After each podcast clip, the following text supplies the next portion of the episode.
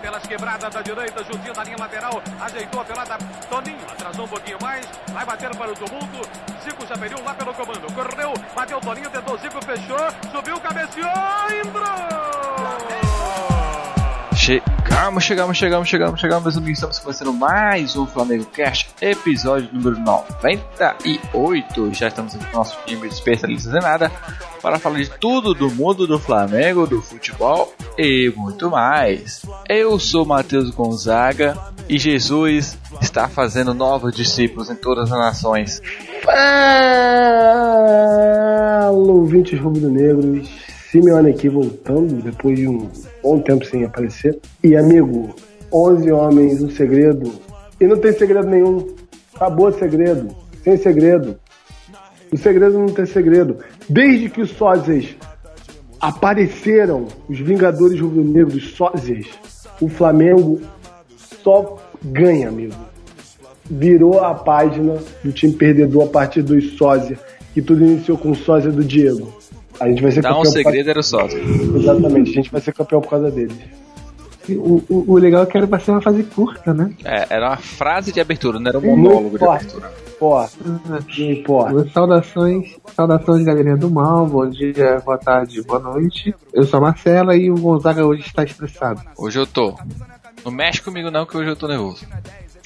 Bom, meus amigos, nos reunimos hoje para falar sobre 11 homens e um segredo, meus amigos. Qual o segredo desse time maravilhoso que está nos maravilhando a cada jogo, deixando a torcida tão eufórica, deixando, nos deixando nos iludir cada dia mais e mais, deixando essa torcida que já é iludida acreditando nos poderes e milagres de Jesus.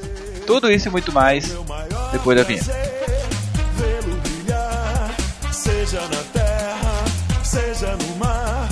Vencer, vencer, vencer. Uma vez Flamengo, Flamengo até morrer.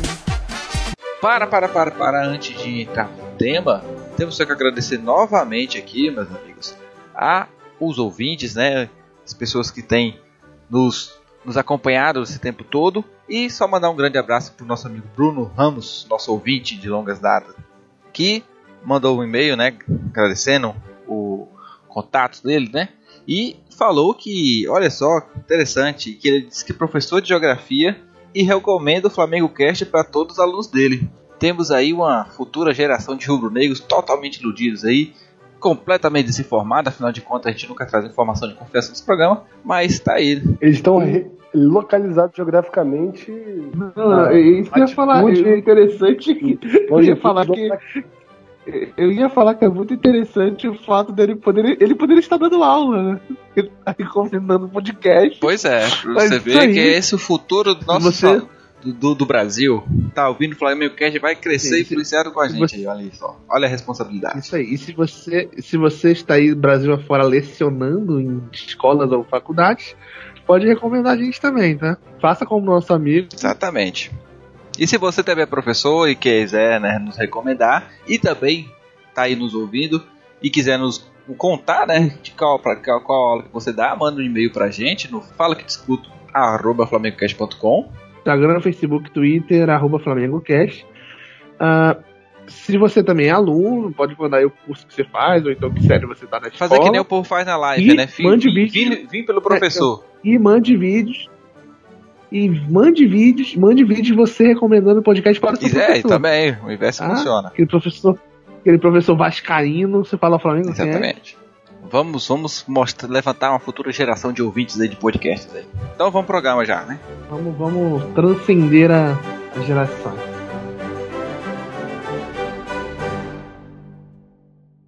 Então vamos falar dos 11 homens um segredo. Hoje nós temos a semifinal da Libertadores aí, né? Talvez não joga o time inteiro, né? Não joga o time titular, mas vamos falar desse time um pouco. Antes da gente começar a falar, só explicar para quem tá ouvindo que a gente pensou em fazer um programa que, como aquele que a gente já fazia antes, que era o, o Precisamos Falar Sobre. Né? Que a gente sempre fala sobre algum jogador que tá em boa fase. No caso, a gente se deparou com aquele momento de que não, não, não era possível escolher um jogador. Não tinha como escolher um jogador, porque tá todo mundo jogando bem.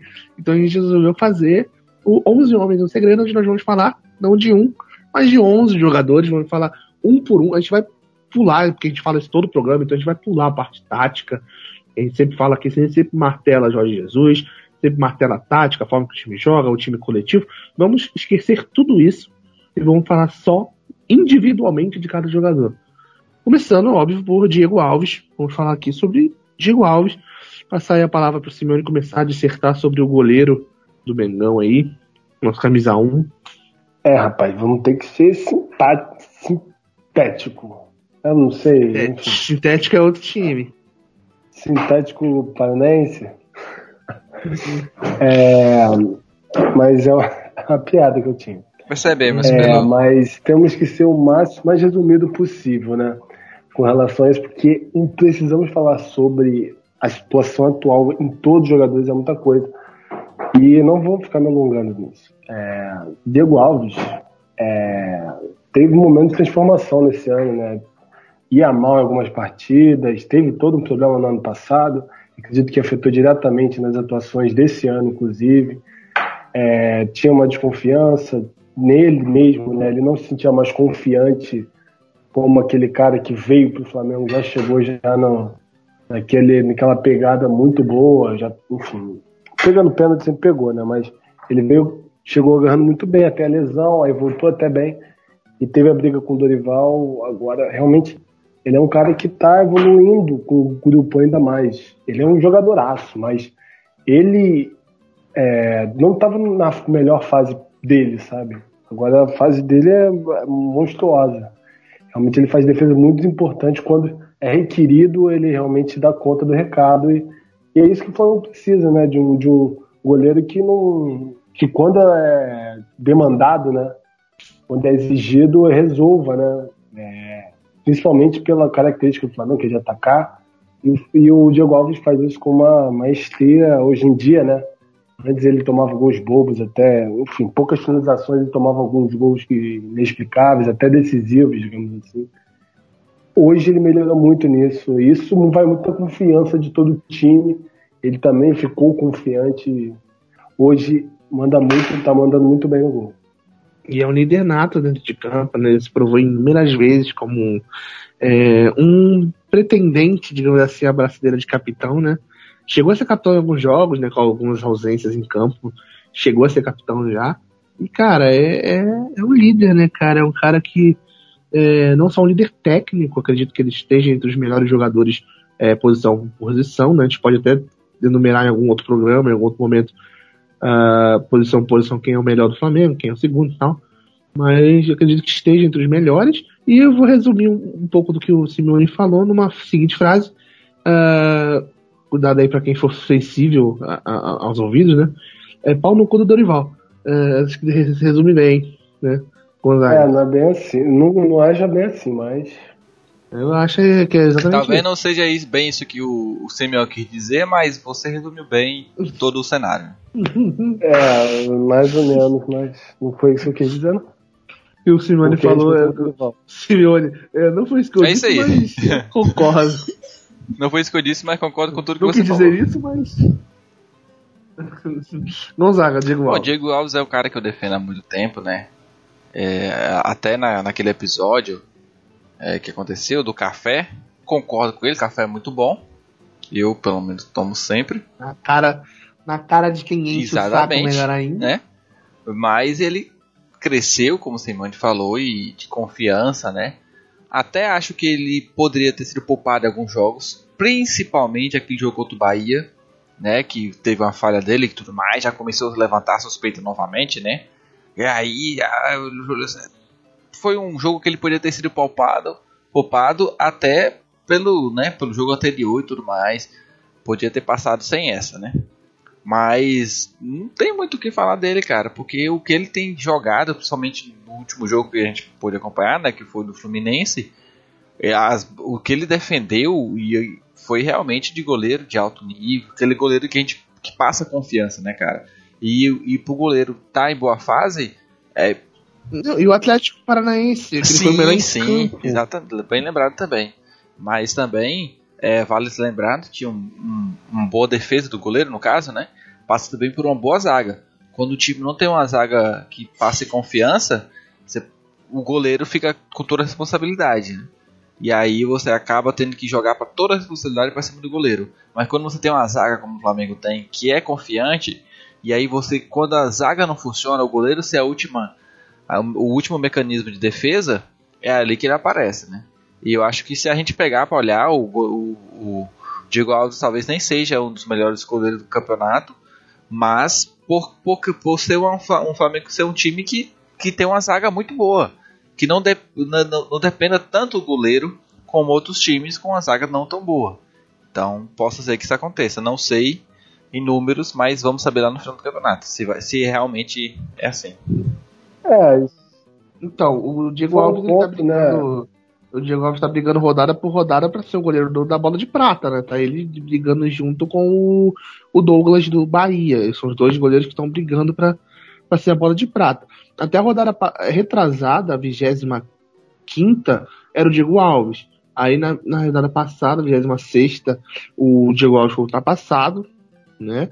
E agora, nessa rodada agora, não saiu ainda a bola de prata, a 27 quem é o goleiro, mas o Bahia perdeu dois, em casa, tomou dois gols, foi 2x1 pro Ceará. Então é possível que o Diego Alves, com o jogo do Fluminense, volte a ser o goleiro da bola de prata. É bem provável que aconteça.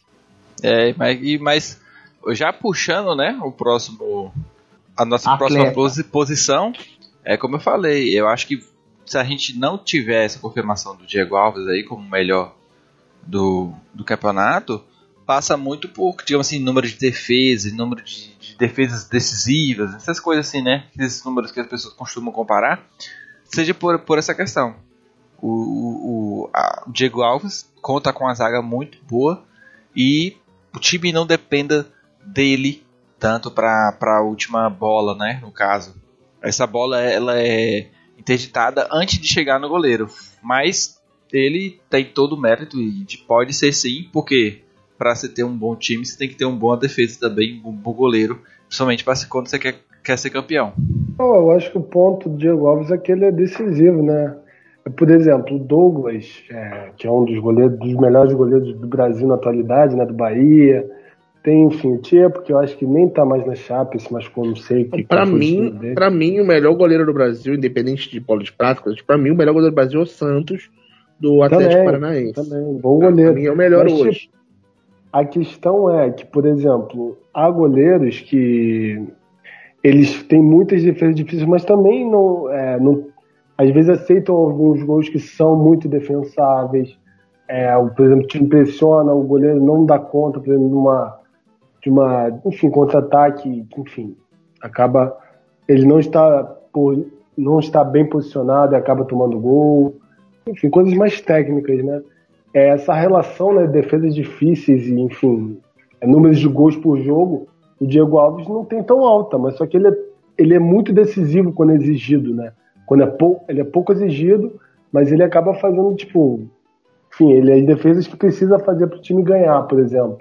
O time não tomar um gol numa hora, uma hora complicada da partida, o time que pressiona, etc. Eu acho que, é, que essa que é a grande sacada do Diego Alves, né? Não é aquele goleiro faz 200 defesas difíceis, não é que nem o Muriel do Fluminense que faz 200 defesas difíceis e aí o Fluminense acaba perdendo, por exemplo, que está muito bem o Muriel na minha opinião. Se chegasse um pouco antes no Fluminense, seria para mim o melhor goleiro da, do campeonato nesse momento, mas ele, ele toma alguns decisivos por causa da defesa também. É, enfim, eu acho que tudo comentado foi muito bem analisado. Assim. Uhum. Vamos passar para a lateral direita, né? Falar do Rodinei. Brincadeira. Oh, Rafinha. Oh, oh, será que Rodinei ah. vai voltar ao nosso podcast? ah, olha só, olha só. Não, agora sério, vamos usar. A gente vai usar. Eu, pelo menos, na hora de falar aqui, eu vou passar para o pessoal. É, o Bola de Prata, né? Que é, na minha opinião, a principal premiação aí de campeonato, porque analisa todas as rodadas, por notas e tudo mais. Então, é um bom parâmetro para a gente ver quem está em boa fase. E o Rafinha, ele é disparado o lateral direito da bola de prata, ele está muitas, muitos pontos na frente do, do Marcos Rocha. Só para um parâmetro pessoal entender, o, o, a média de nota do Rafinha no campeonato é de 6,38. O Marcos Rocha, ele é 5,90. Então, cara, se você pegar todos os jogos que o jogador jogou e dividir, então parece pouco, mas esses décimos que ele tem a mais é muita coisa. Entendeu? Então o Rafinha é disparado o melhor lateral do campeonato, o melhor lateral do campeonato. Eu vou passar a palavra pro Gonzaga começar a falar aí do, do Rafinha. O que falar de Rafinha, né, cara? É, e olha, e o engraçado é a gente lembrar que muita gente achou que não era necessário, né? Muitas pessoas aí do meio da mídia esportiva, jornalista esportivo, vou denunciar aqui, que falaram que Rafinha não era necessário, que falaram que parar dava Pará e Rafinha não era muito diferente, ou até mesmo Olha só esse Paraíba. que o alguém- Fagner esse o Fagner alguém- era muito melhor do que o, do que o Rafinha. Olha só que audácia desse povo. E tá aí, a gente falou, né, que não ia demorar, quando ele veio, a gente falou que não ia demorar muito para ele ser o, o melhor lateral em atuação no Brasil. E tá aí se provando, né? Se machucou, mas eu acho que, como foi no rosto, não vai interferir tanto a performance dele nos, nos próximos jogos. Talvez, talvez, influ, talvez influencie numa coisa muito importante, que é a parte estética, que a gente sempre analisa Mas o aqui. que já não era muita né? coisa, né? Vamos ser Pode ser sinceros. que O ele- Rafinha tem um cara estiloso, É, então, ele é estiloso, agora. isso ele é. Manda muito bem no pagodinho, Você não vai deixar de manda ser. muito bem no né? pagodinho. Mas aí, né, não- a perda não é tanta assim, até porque talvez com Não. aquela máscara Não, mas legal. o que eu tô falando é que com a, com a, com a cara amassada pode ser que ele caia algumas posições aí no nosso, no, no nosso, no nosso comparativo.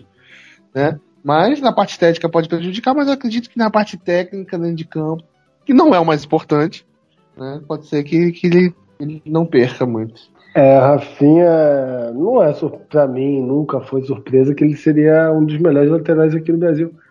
Mas só que a diferença dele para os outros laterais está absurda. Não, sei, é porque assim, é, o grande ponto que as pessoas falavam a esmo é que não viam ele jogando com regularidade lá na, no Bayern de Munique. Mas desconsideravam que o, o Bayern de Munique, né, o clube, ao longo dos anos que o Rafinha estava, contratou o que tinha de melhor, inclusive na Alemanha, de lateral direito. O Bayern faz isso, ele pega, tem essa mania né, de pegar do Borussia. Ele pega a seleção, a seleção do último Exatamente. campeonato e contrata todo mundo que não é do time dele. Exatamente. E quem não pode contratar, ele dá um jeito de, de atrapalhar alguma coisa lá. Então, assim, por exemplo, tem o Kimmich é, agora, né, que foi um dos motivos por ele, por, por o Rafinha não ter ficado, né? Também Não, tem a foi o da- Pavar, da né? idade. Tinha os Ah, o Kimmich Pavar, sim. chegou o Pavar. Que o Kimmich já era usado. Então, e o Pavard, né, foi um dos melhores laterais da, da França na, na Copa do Mundo, né? Ah, Foi esse campeão jogador. mundial.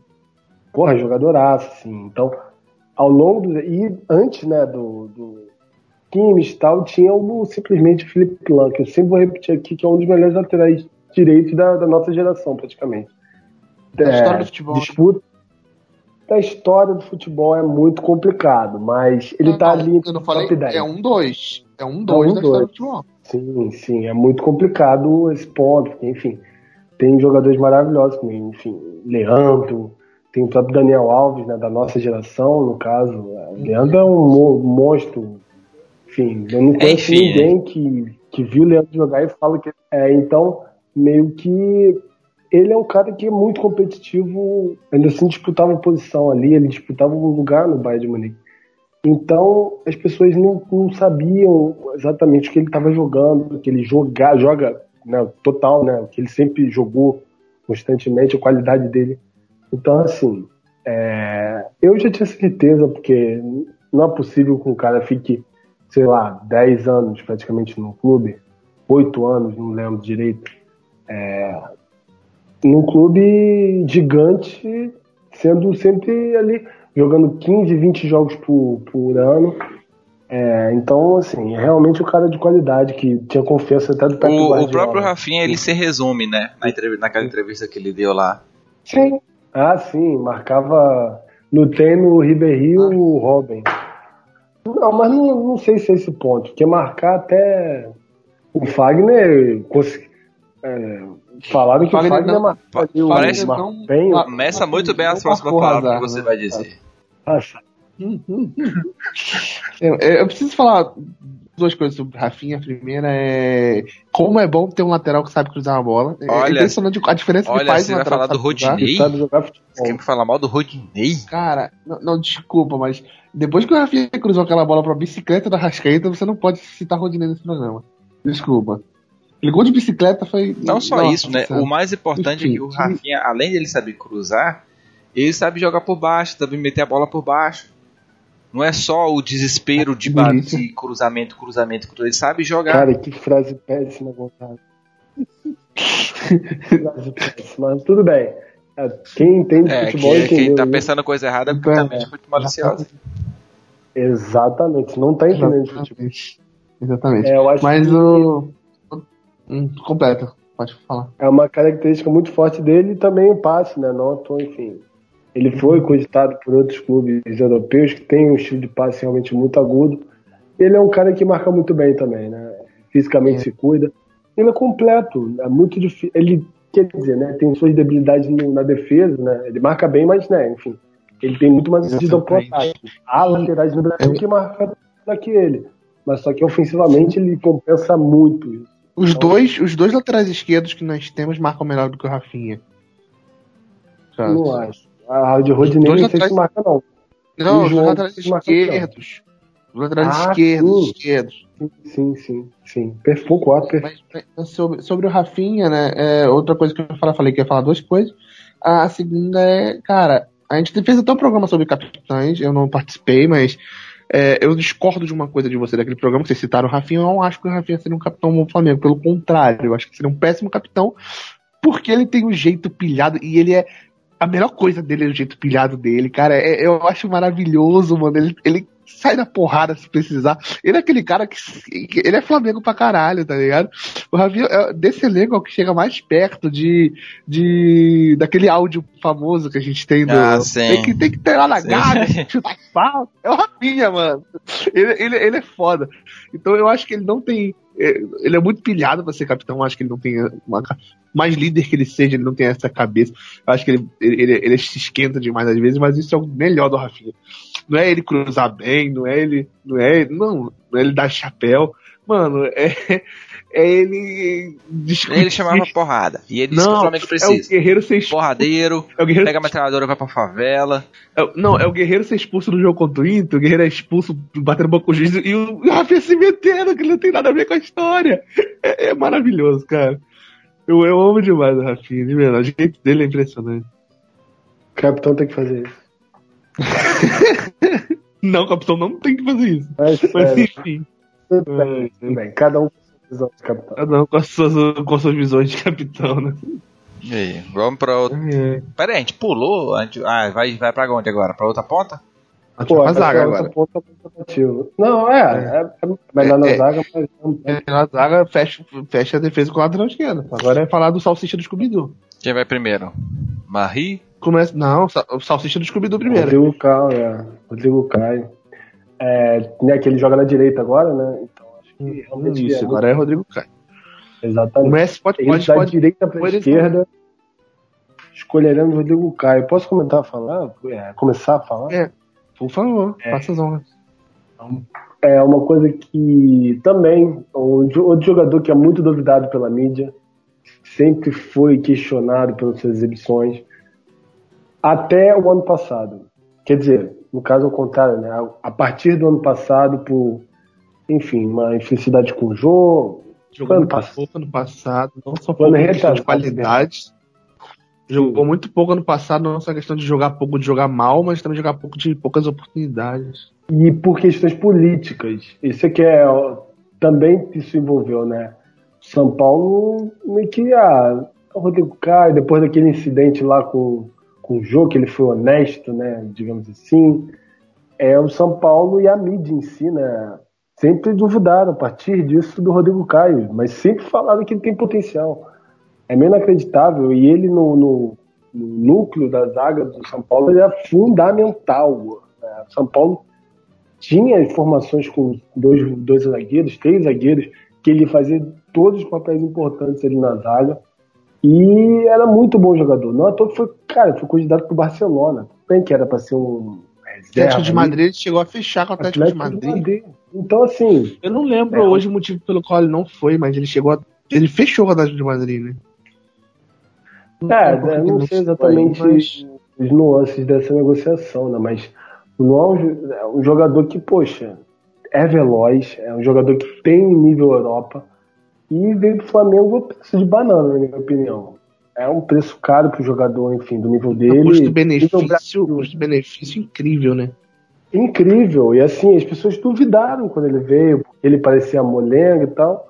Ele não se demonstrou assim, não à toa, né?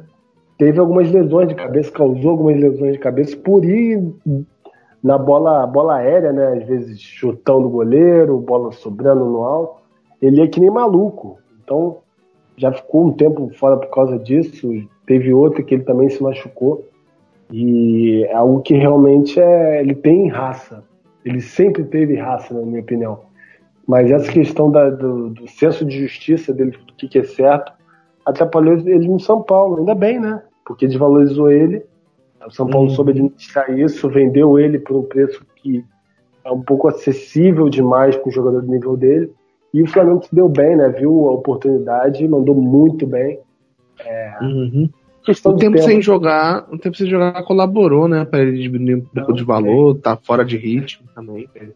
E o Flamengo aproveitou muito bem, né? Foi uma sacada muito boa. No momento que o Hever saía, é, faltava zagueiros ali de referência. Querendo ou não, o Hever é um cara que tem histórico no futebol brasileiro. Apesar de não estar mais no seu auge, é um cara que era importante até para o clube, né? Porque entre os jogadores, né? Tipo, assim, o capitão, né? O cara que Hum, tu respeita pelo histórico, né?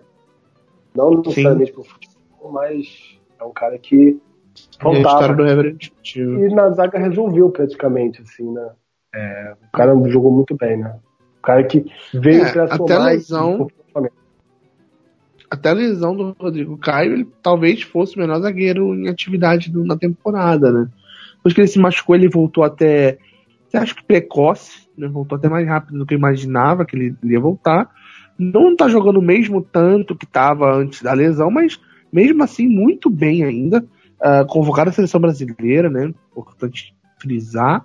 Mas ainda assim jogando muito bem. Eu acho que talvez o Mari ter voltado, é, ter chegado jogando, porque a bola que tá jogando tem ofuscado um pouco o Rodrigo Caio. Eu acho até que o Mari, hoje o Mari, acho, acho tem jogado melhor nos últimos jogos do que o Rodrigo Caio, mas o Rodrigo Caio muito regular, né, cara, jogando muito bem. Apesar da última partida, né, a última partida o, o Mari né, não jogou tão bem em relação ao Rodrigo Caio, mas nessa, né, nessa- nesses últimos jogos o Mari tem jogado melhor. Mas o Rodrigo Caio, assim, convocado jus- justíssimo para a seleção brasileira, e como eu falei, até o momento da lesão que ele teve, né, ele era o melhor zagueiro no, no futebol brasileiro. É um ponto que, que eu queria ressaltar nesse debate. Eu acredito que é a questão do do Mari chegar e tirar um peso das costas do Rodrigo Caio, que a gente vai debater com o Mari e tal. É o nosso Vou falar mais do Mari, né, zagueiro. posso. Exatamente. Ele tirou um peso grande do Rodrigo Caio. E isso dá uma liberdade, isso, isso tira uma pressão, você não precisa estar no alto nível. E às vezes até evita algumas falhas, né? E é um, o deixa mais regular ainda, né? Apesar de não estar no nível tão alto, continua muito regular. Talvez até Sim. por isso, né? Não à toa a seleção brasileira, né, cara? É claro que a seleção brasileira também engloba o que ele jogou antes da lesão, né? Mas até acho que isso tá, importou até mais do que o que ele tá atuando agora para ir para a seleção. Mas é, prova que o Rodrigo Caio jogou muito bem, ah, continuou jogando muito bem, numa regularidade, é, graças também ao Paulo Mari, ele conseguiu para a seleção brasileira jogando na- como tá jogando agora. É muito regular.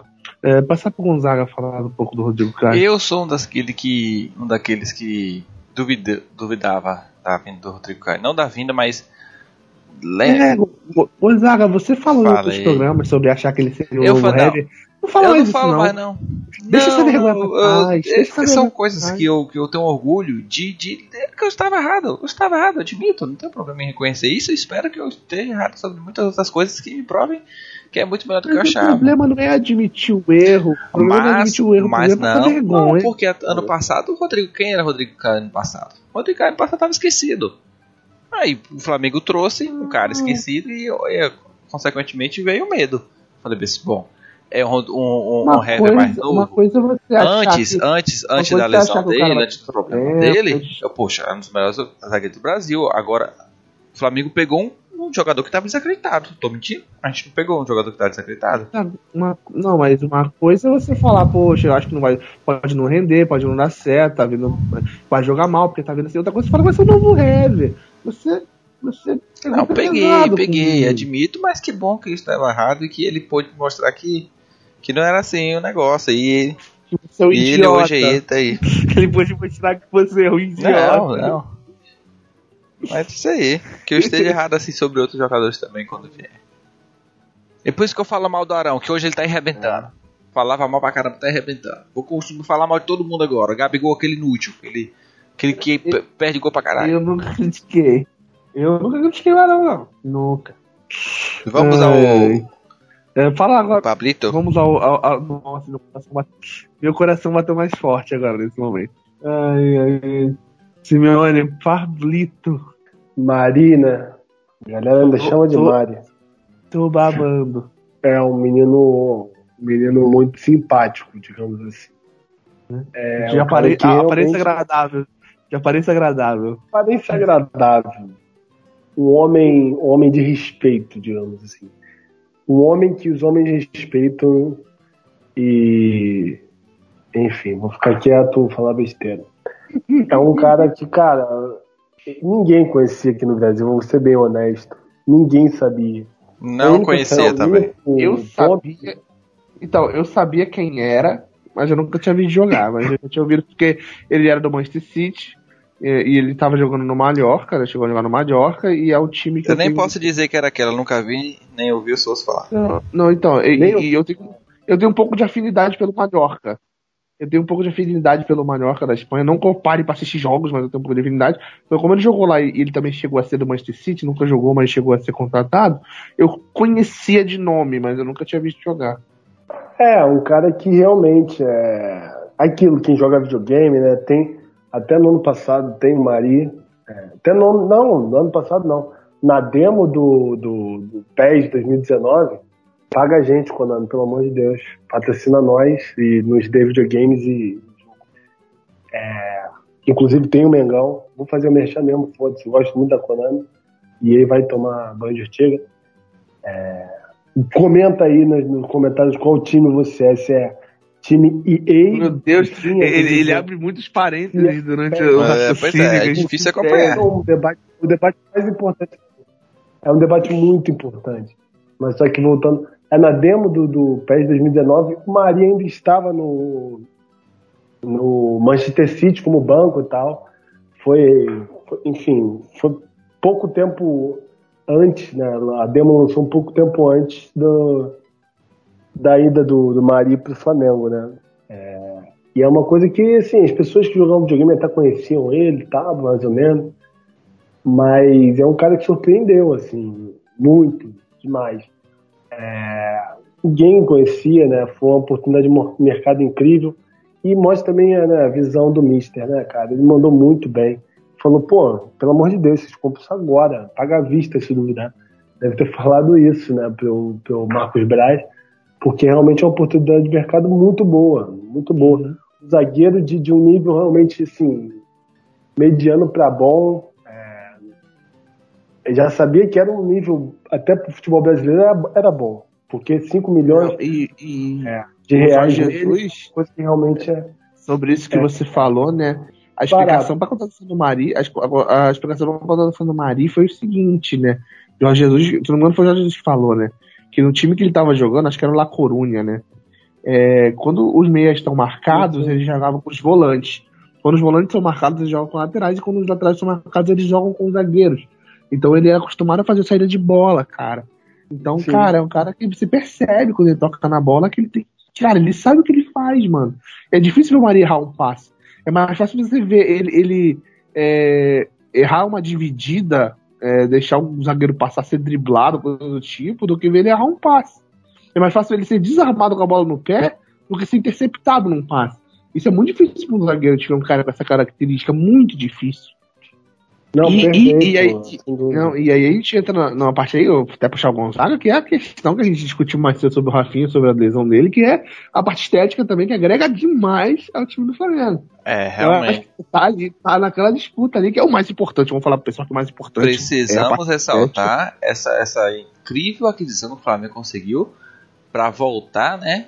A termos aí um time muito bonito em campo. Não, não, não. Time- E tem aquela questão também, vai agregar bastante pro Flamengo quando ele lançar a próxima camisa. Exatamente Nossa. porque o que vai ter de disputa. Porque o Amon da Porra tá voltando aí. Diegão tá voltando aí. E o que vai ter de cara pra lançar camisa de jogador disputando pra ser o garoto propaganda do Flamengo vai ser uma brincadeira. Vai ser uma grande disputa por essa titularidade aí. Não sei quem Jesus vai escolher, não. Acabou o monopólio. Gonzaga, escuta o que eu tô Acabou o falando, monopólio, o livre mercado tá chegando no Flamengo. Livre mercado está chegando no Flamengo. Acabou, acabou, é, acabou. Não, não- não tem ninguém com lugar, lugar Não cadeira cativa. Acabou a cadeira É cativa. não tem, Arrascaeta aí, Dieguinho, entendeu? Pablo e o Mari. Mari, o Mari disputa aí. O Mari tá disputando pelo topo de- de- de- dessa disputa aí. Eu acho que ele tá brigando nas cabeças. Arrasca, mas a Arrascaeta Mas continua, brigando, continua também. Mari, Não podemos esquecer de, de Arrascaeta. É. A gente, eu e o Gonzaga, a gente falou bastante nesse podcast, batemos nessa tecla aí do quanto o Flamengo perderia com a saída do Trauco. Repôs muito bem. Repôs, Repôs não, a a altura. Repôs a altura. Pelo que- amor de Deus, estão brincando, velho. Tão Por quê? horrível, Porque, gente. até porque o Felipe Ah, Luiz, não, vamos ser sinceros aqui, né? Não agrega muito, não. Mas somente tivemos uma, a, a mudança é um de nível né? entre, É, entre, O Felipe entre Luiz. Trauquinho e, e Felipe O Luiz. é- Felipe Luiz, o Felipe Luiz, é, eu, eu vou passar uma poesia que o Felipe Luiz ele agrada em um sentido, tá? O Felipe Luiz ele, ele não agrada pela estética assim do, do facial, entendeu? Mas ele tem, ele tem um estilo e ele tem uma coisa que poucos no Flamengo tem, que é, que é a questão do cabelo cabeleira, né? longo. Uma cabeleira É, massa. não sei se vocês já. Não, não sei se vocês. Não sei se vocês já ouviram essa frase, vou até fazer um alerta aí pra quem tá escutando o programa, que essa frase é um pouco. Pode, pode tocar o coração de vocês. Mas é o seguinte: homem de cabelo curto, né? Homem de cabelo longo, homem de cabelo longo é igual unicórnio. Entendeu? Você pode tirar o chifre, pode tirar o. Né? Homem sem cabelo, cabelo longo é igual unicórnio sem chifre. Dá pra cavalgar, mas perde a magia. Olha só. Fica a frase aí, ó. fica, fica, Fica o raciocínio pensamento né? aí. Vamos pra próxima posição agora. Fica o pensamento. Vamos passar pro próprio Felipe Luiz falar aí do nosso unicórnio. né? Eu não sei se vocês chegaram Não, a ver o vídeo que, o Diego. Eu não sei se vocês chegaram a ver o vídeo que o Diego foi assistir o jogo na arquibancada, que ele chamou o Felipe Luiz de Tarzan. Muito bom! Nossa, Tarzan se sentiu ofendido com essa frase, porque é muito feio. Mas a, O Tarzan, pelo menos, já que, é muito pra mim, Felipe Luiz, eh, vocês fizeram até o programa sobre capitães, pra mim, Felipe Luiz, o capitão ideal do Flamengo. O capitão ideal do Flamengo, Felipe Luiz, na minha, na minha, Mas na minha falta concepção moral Tá, mas vamos, vamos, vamos, vamos pra próxima posição agora. É o próprio Felipe Luiz, Ué, cara. Ah, tá. ela, é uma- Ó, Não, já estamos. já estamos no Felipe Luiz, né? Já Então vamos tá- puxar. Gonzaga. O Gonzaga tá, tá dormindo aí. Eu falei que eu tava com sono. Cara, uma não? coisa que eu fico Se eu impressionado. não falei, fica aí registrado. É, fica registrado aí. Gonzaga está com sono nesse exato momento que você está ouvindo o podcast. É, Porra, o quadro sete e especial trinta e sete. dele é esse. 7h37.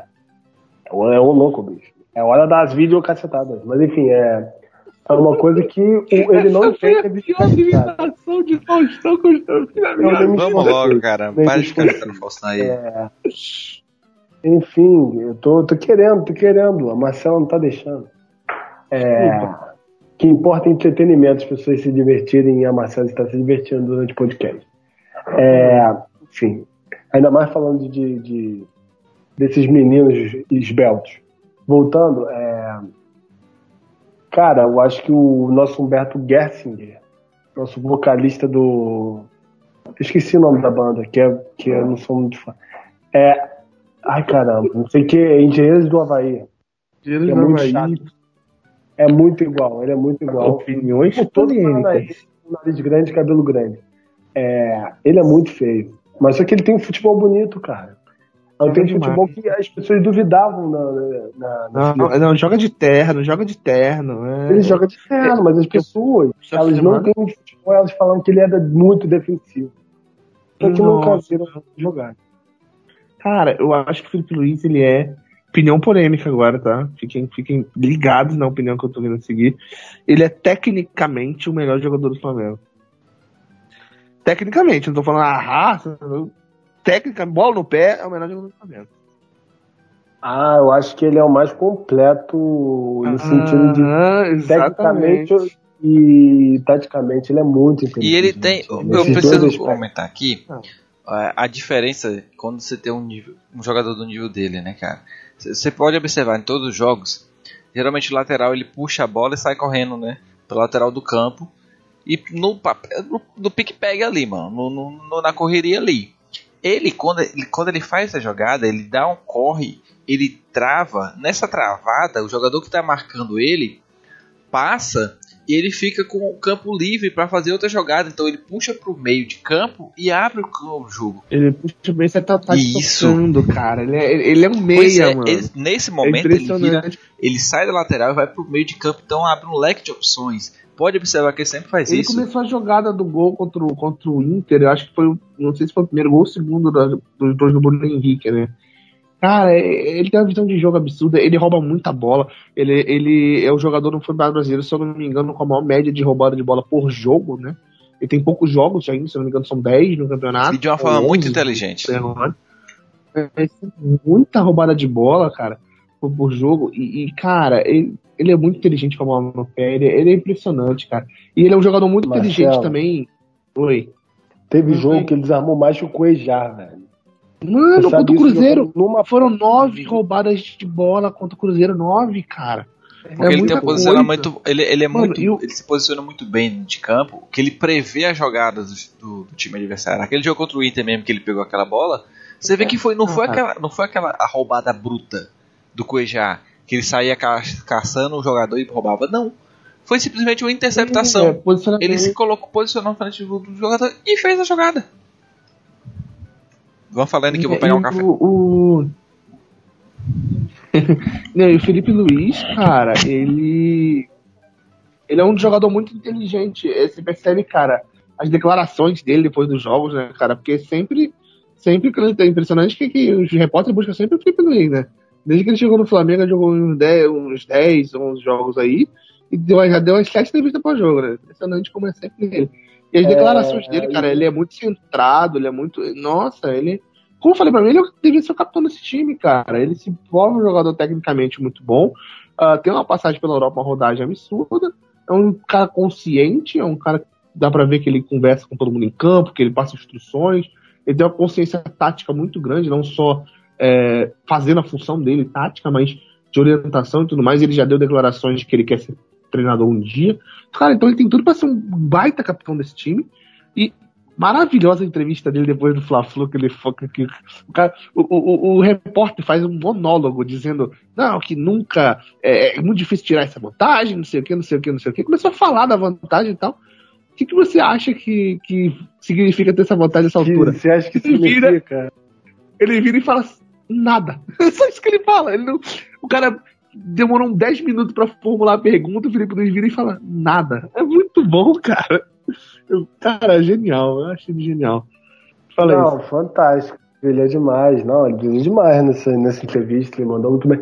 E mostra que o time todo tá com o pé no chão, né? É muito importante, né? Os jogadores, ter experiência com rodagem, né? E aí, eu acho que a inteligência dele vai além, né, dessa questão de em campo, né? Tem jogador que é muito inteligente em campo, é uma mula na vida real, só faz besteira. Ele planejou a vida toda. Então, assim, é, ele planejou a vida toda praticamente. Então, a carreira toda, no caso, né? Ele planejou, inclusive, vir para o Brasil, é, abrir mão de certos, de certos projetos de vida, né, que é morar na Europa, né? Ele ainda tem cidadania, ele pode voltar quando quiser, quando se aposentar, etc. Que nem fez o Júlio César, digamos assim. Mas só que ele é um cara que entende muito é, do futebol no Flamengo. Ele é muito identificado. Há uma entrevista dele também, é, que que, enfim, é, foi citado, praticamente eu acho que uma das primeiras entrevistas dele quando chegou no Flamengo, não sei se foi na apresentação, e perguntaram para ele qual era a referência dele né, no lateral esquerda, né, é, essencialmente. E ele citou a Tirson. Olha, é, o Atirson. Foi, que... foi na coletiva. Foi numa das foi coletivas. Coletiva. Né? Não, foi na coletiva foi de... Não, de apresentação, isso. Sim, foi essa. Antes ou depois do gemidão? eu tava esperando a hora de falar do gemidão com o Lagarto. Eu acho que inclusive foi, foi depois, porque o gemidão foi, foi, foi bem cedo. Mas só que é, um, é algo que ele conhece do Flamengo, cara. Não é qualquer rubro-negro que tem essa, essa coisa, essa referência do Atirso. quem viu o Artilson jogar sabe que ele é um jogadoraço. É um dos melhores jogadores do Flamengo. E eu, eu tava esperando algum programa pra eu poder falar a seguinte frase, que é o porque eu odeio o René. Porque o Flamengo, ele tem na história do futebol, não é como o Botafogo, por exemplo, tem o Newton Santos, que talvez seja uma lateral esquerda da história. Mas o Flamengo tem uma tradição de ter vários laterais esquerdos. É muito bom. Laterais em geral, direito também. Milton Santos não, é engenhão. né? É, é. Mas então, o Flamengo tem a tradição de não ter só um, como foi o Botafogo. O Flamengo tem ah, vários laterais esquerdos importantes na sua história. Ah, direitos também, muitos, mas principalmente laterais esquerdos. O Flamengo teve o Júnior. O jogador que mais vestiu a camisa do Flamengo foi o lateral esquerdo, foi o Júnior. Ah, o Flamengo teve Artirson, já citou aqui, teve o Juan, que não é um brasileiro, mas teve milhares de outros. Teve o, o, o Jordan, que foi um. O Pelé já disse que foi o melhor jogador que já marcou ele na carreira. Ah, o Flamengo teve ah, Leonardo, o Flamengo teve muitos laterais esquerdos importantes. E eu tinha o Jorge, recentemente, muito bom jogador, agora tá no Santos. A gente teve o Trauco, que na minha opinião era um bom jogador, né, tecnicamente falando. Quem discordar E, e, e é, é, é, é- é um- não, então, eu, eu tenho essa implicação com o René porque eu acho que o Flamengo é muito importante na lateral esquerda. Eu acho que o Flamengo deveria ter um, sempre tem que ter um lateral esquerdo que sabe dominar uma bola. O René não sabe. Então o Felipe Luiz, cara, ele é perfeito para representar essa dinastia que o Flamengo tem de laterais num time tão importante que o Flamengo tem hoje, que é um time que pode ser campeão de Libertadores, campeão brasileiro. Ele precisa ter um Na lateral altura, esquerdo né? a nível da sua história de laterais esquerdos, né? E a gente tem só o titular da seleção brasileira. Então, cara, ele é perfeito para essa posição.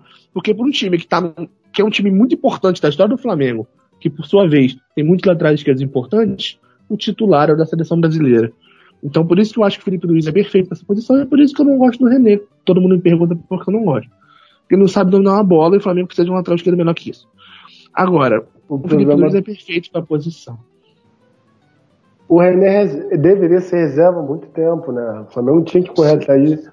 Como Eu acho ele um bom reserva, é um bom reserva. Mas Mas é isso, né? Bom reserva e É, só. não, a questão é, é exatamente. É, eu acho que, que quando ele entra, ele, ele dá uma continuidade, né? No, na, na- enfim, não, não atrapalha tanto. Tu vê que há diferença, mas não atrapalha tanto quando ele entra, né? Mas só que o Flamengo precisava de alguma sequência. confirmação, não né? dá pra, não dá pra ter uma sequência, cara. O René não, não dá pra dar uma sequência pra É ele. isso aí, vamos, vamos, vamos. Vamos ao próximo. Não, só finalizando pra ressaltar mais uma vez a minha opinião de que Felipe Luiz é o melhor jogador tecnicamente desse time. Vou passar pro meio campo, vamos falar dele, aquele que eu nunca critiquei. o Eu só tenho uma coisa pra dizer pro Ilharão. Já entrei na fila pra pedir desculpa pra você, tá? Então, é nóis. E. Cara, é, é, eu gosto muito do Arão. Eu, eu vou só fazer um parênteses, seria muito do caralho se ele estivesse falando do Cuejá nesse momento, né? Cuejá, Jackson, Vitor Não. Ribeiro. Imagina se Seria assim, cala a boca. Cuejá, mano. Mas. Não, velho. Não, o Arão é muito, muito. Tem uma história muito mais legal que o, Não, não o tem. Cuejá, velho. Tem. Flamengo. O Arão, o Arão só, só sabia jogar fanfarra. é. O Arão só sabia jogar fanfarra. A gente já falou isso várias vezes aqui. Ah. Fora isso, o Arão não, não tinha muita contribuição. A gente reclamava sempre que ele era muito inútil em campo. Não, mas eu, eu, Mas ele Mas sempre foi o que eu falei aquele programa. Mas foi o que eu falei aquele programa, cara. A saída do Cuejá só me fez ter mais, mais orgulho do Arão e do Diego. Jogadores que, cara, todo mundo queria escorraçar, todo mundo queria que fosse embora. E aí o cara bateu o pé e falou, não vou ficar, e ficou e tá aí tentando, cara, buscando. Então, cara, eu respeito muito o Arão por causa da saída do Cuejá. Não sei se não, porque quando chegar, um- chega uma proposta ele vai embora, todo mundo a chamar ele de mercenário e aí? E proposta Pô, mas ele já teve pra- Ele teve proposta. proposta porque era isso ou ele Mano, no time pior. Ele... Não, mano, ele, ele receberia. Ele recusou porque ele queria ficar no Flamengo. Ele recusou. E quando ele recusou, a gente o, reclamou. O né? o Gonzaga é muito- o Gonzaga é muito viúva Não, do eu não- Cuejá, mano. Eu não tô reclamando, eu defendo a, racionalidade, a moral. lógica. Eu sei que vai reclamar. Se aparecer outro, alguém faz uma proposta pra, sei lá, Rascaeta, a Vai Rascaeta ser vai embora, todo mundo começa a chamar. Gente. O torcedor faz isso, pô. Não foi eu que fiquei chamando de mercenário, não. Só tô falando que o torcedor é assim. Gente, a lógica do Arão Cuejá, cara. tá muito Não tô, mesmo, cara. Alguma vez tá me viu pedir pedir Cuejá de volta, apesar de que seria muito interessante quando ter o Cuejá no lugar do Pires, Não, né? Ou vocês discordam de mim? é, é, Em algum momento eu pedi o Cuejá de volta, apesar de ser muito interessante. a opção. Não, mas vamos voltar, vamos voltar. Eu vou postar isso no meu Twitter. Enfim, voltar, gente. É, vamos, vamos falar do Arão. Eles sentem saudade bastante coisa já, mas. Já foi, já, né? Zaga, eu já, já me. me- Já foi, O é. Arão, o Ainda Arão, mais na situação. eu, eu já- como eu já falei, pedi desculpa pra ele, já pedi, já tamo kit, já. O Nick tá. O, o Marcelo tá aí, tentando tá até um contato aí, né, Marcelo? Pra gente fazer um, um programa aí, pá, a gente fazer aquela vaga de entrevista. Mas assim, o Arão, ele tem uma pessoa que, Ah. que a gente pode desvendar. Assim, vai entrar na- lá na Cartas, é, na história da, da. Vai ter o livro lá na Cartas a Heresias, em 3.10, a história de Arão. Como Jesus transformou Arão. Entendeu? É o que explica. É o- Mano, foi Jesus. É o título, Jesus. o capítulo. Fora isso, mano, Arão, a gente queria Arão fora. Tá, mano, mas. Ele já tava subindo produção, tá? Com o Abel. Você viu, né? ele tá Ele já tava subindo. bem. Não, se, se a gente lembra aqui, o, o Arão estava sendo esculachado. Teve um jogo que o Jesus chegou a usar Arão. E aí o Arão foi uma bosta. Tamo Arão. Tá mal Tá mal, Arão. Arão. E a gente falou, todo mundo falou o quê? Jesus só foi provar que o Arão tava mal mesmo. Só provou. E depois é a transformação veio. Que aí realmente é um cara que quando não jogo eu fico assim, cadê o Arão? Cadê o Arão? É, é, deixa, eu, deixa eu criar aqui a narrativa que eu acho que é fundamental o Flamengo ter hoje o Arão. Não vou ser rápido porque eu vou ter meu tempo. Porque vocês me criticaram que no Arão. Tempo do Eu- Simeone. você fica- Vou tirar um cochilo. Daqui a pouco eu acordo. Manda aí, Simone, vai, no teu tempo. É, assim, é, eu acredito que o grande ponto do Arão, fundamental, que eu acho que ele conseguiu se adaptar sem estar tão pressionado, é porque ele passou por todas as fases de como é ser o jogador do Flamengo, velho. O que é ser, velho. Assim como foi o Diego, inclusive, na minha opinião. São dois jogadores que o Flamengo precisa ter hoje. Porque ele, eles sabem o que é ser jogador do Flamengo. Eles foram crucificados em vários momentos no, no, no Rio de Janeiro. Em muitos momentos. Mas só que quando atuaram bem, a torcida aplaudiu. Eles sabem o, o que, a loucura que é jogar no Flamengo. Eles sabem. Então, a partir do momento que eles pegam alguém que, que cresça eles tecnicamente, eles não sobem a cabeça, entende? O Adão não sobe mais a cabeça como ele subia no começo dele no Flamengo. E aquele Ele vídeo, né, bem, da- aí da, classificação no que- Beira Rio, né? Desculpa o quê, Marcelo? Aquele vídeo da classificação no Beira Rio, que a torcida começou a gritar o nome dele, que ele tava suspenso, né? Ele tava na, na- no camarote, aí Ah, foi muito bacana aquilo lá, começou a gritar. Pô, bem legal legal, cara. Bem, bem vestindo a camisa, né, cara? E ele tem identidade, ele não saiu por qualquer coisa no Flamengo. Qualquer outro jogador sairia do Flamengo na, na situação dele, como ele. A pressão dele é muito grande, sabe? Ainda mais sendo um homem de meio de campo, um homem que todos os técnicos falam, ah, ele tem potencial, ele tem potencial, mas não realizava em campo.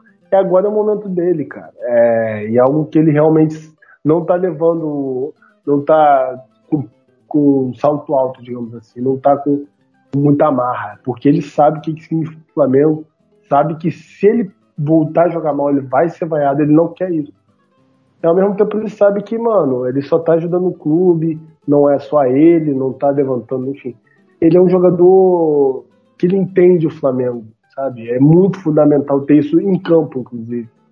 E eu acho que é que é muito legal também o que, que o Jesus fez com ele. Salvou ele. E essa notícia aqui, Justiça condenarão a pagar 8 milhões de reais O ao novo Botafogo patrocinador. e jogador vira patrocinador master do O clube. novo patrocinador do, do Botafogo. Mano, o cara cresceu tanto que virou patrocinador. Depois das do- coxinhas do Neto. antigo clube. Depois da coxinha do Felipe Neto. Cabeleira não, né, velho. Perucas Arão, velho. E eu sempre falei, Aqueles eu sempre quilos falei aqui, o, o, o Arão ele joga como se fosse um jogador do FIFA. E eu prefiro o PES. Mas agora ele tá, tá sendo um, fazendo uma boa utilidade. Cara, adorei essa frase, velho. Porque você ofendeu ele até, até comparando em jogos, velho. porque, ah, não. ah, ele é um jogador de FIFA, mas eu prefiro o PES. Exatamente.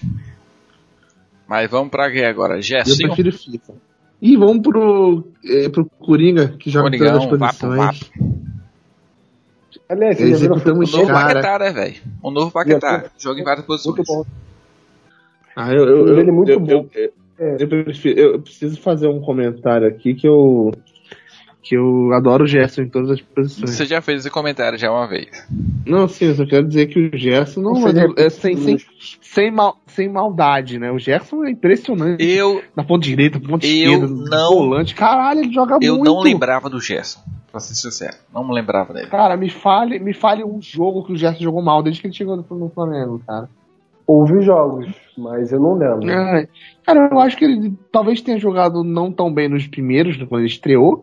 E qual foi o jogo antes do Fla-Flu? Fortaleza. Hum, Fortaleza.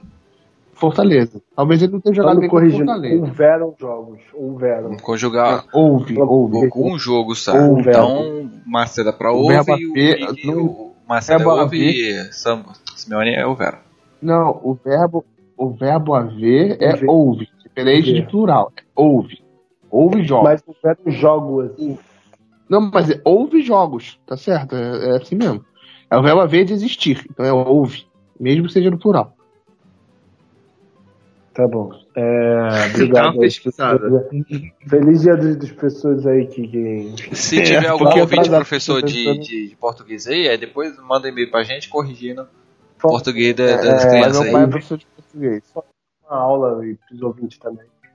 Não, meu pai é professor de português e mili... eu- meu pai é formado em letras e militar. Eu aprendi isso apanhando. Tá, então vamos continuar. Que tragédia, velho.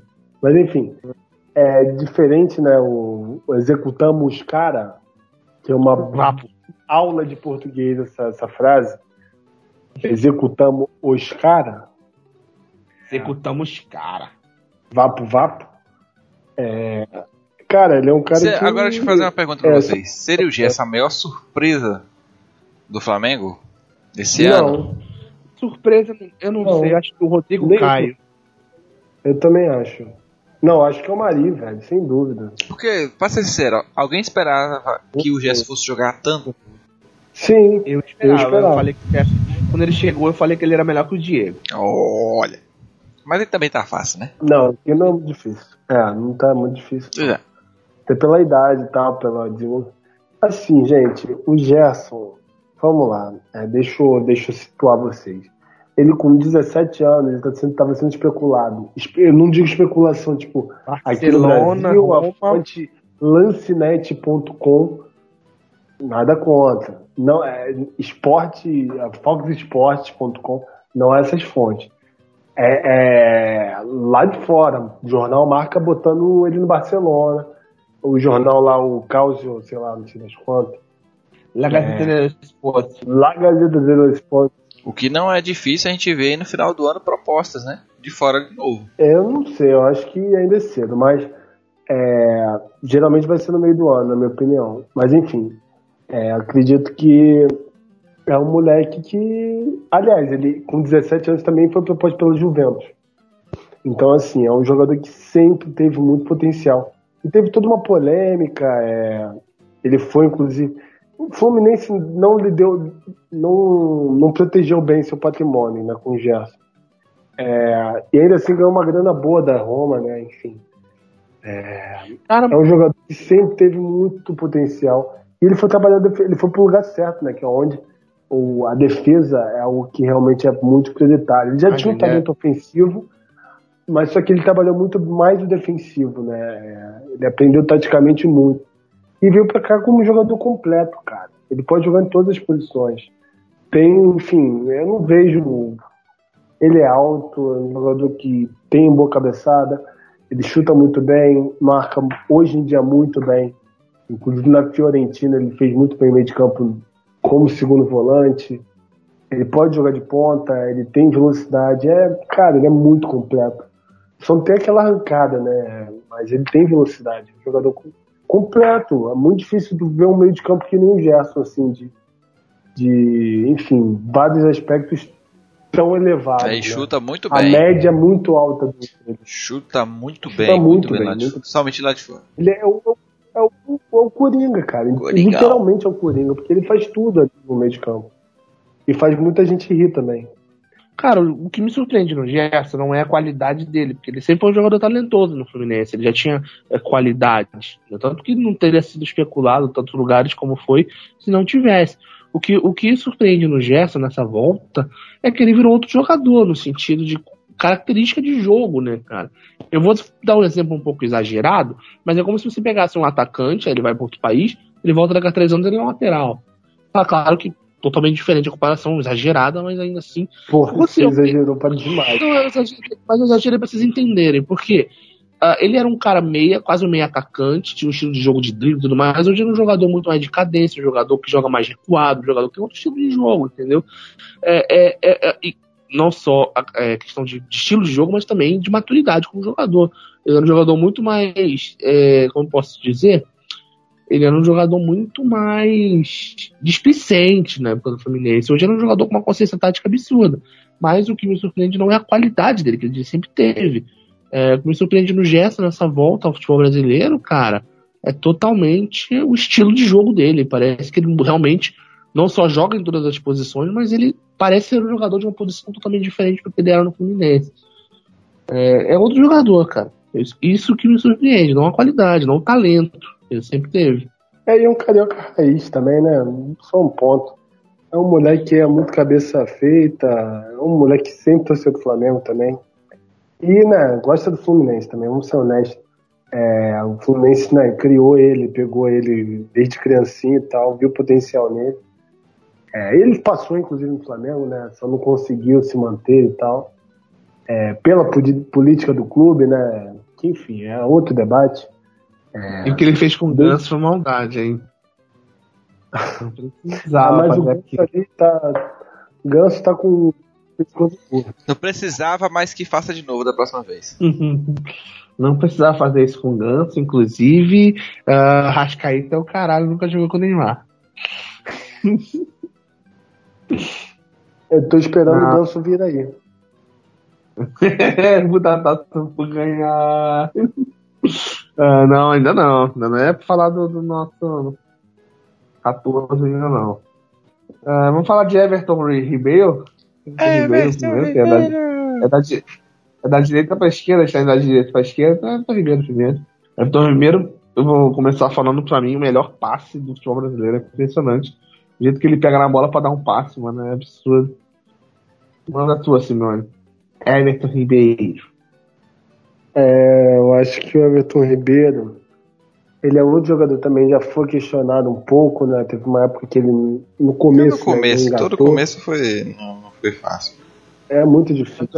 Não, vamos lembrar que nesse podcast mesmo, foi mais de um ano falando que o Everton Ribeiro não tinha sangue. Impressionante. É, mas, mas precisamos lembrar que nesse mesmo podcast falamos que Everton Ribeiro nunca foi um jogador de sangue.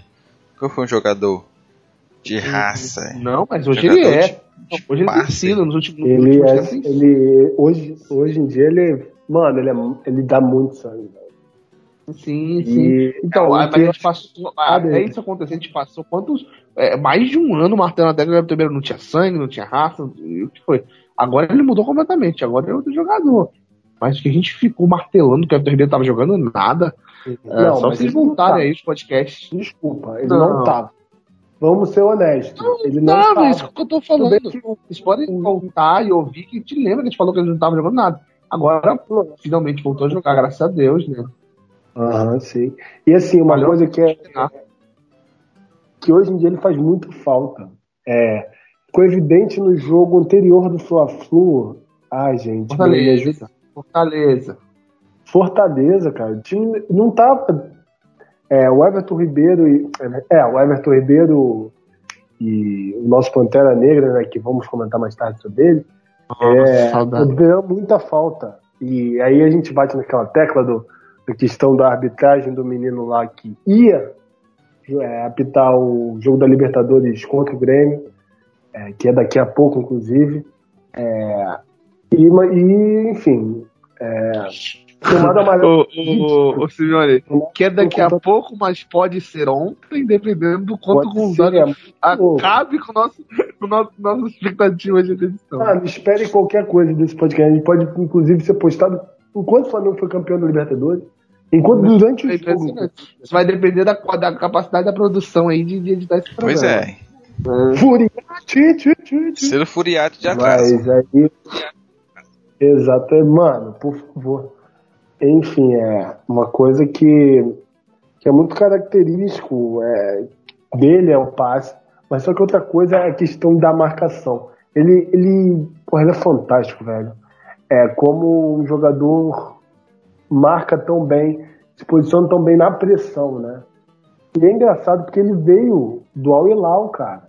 Ele ficou uns dois anos no Al Hilal, não ficou pouco tempo. E um, é, claramente o nível de competitividade dele caiu. Muito, muito mesmo. E ele teve que ir crescendo no Flamengo. E talvez isso explique esse começo ruim dele.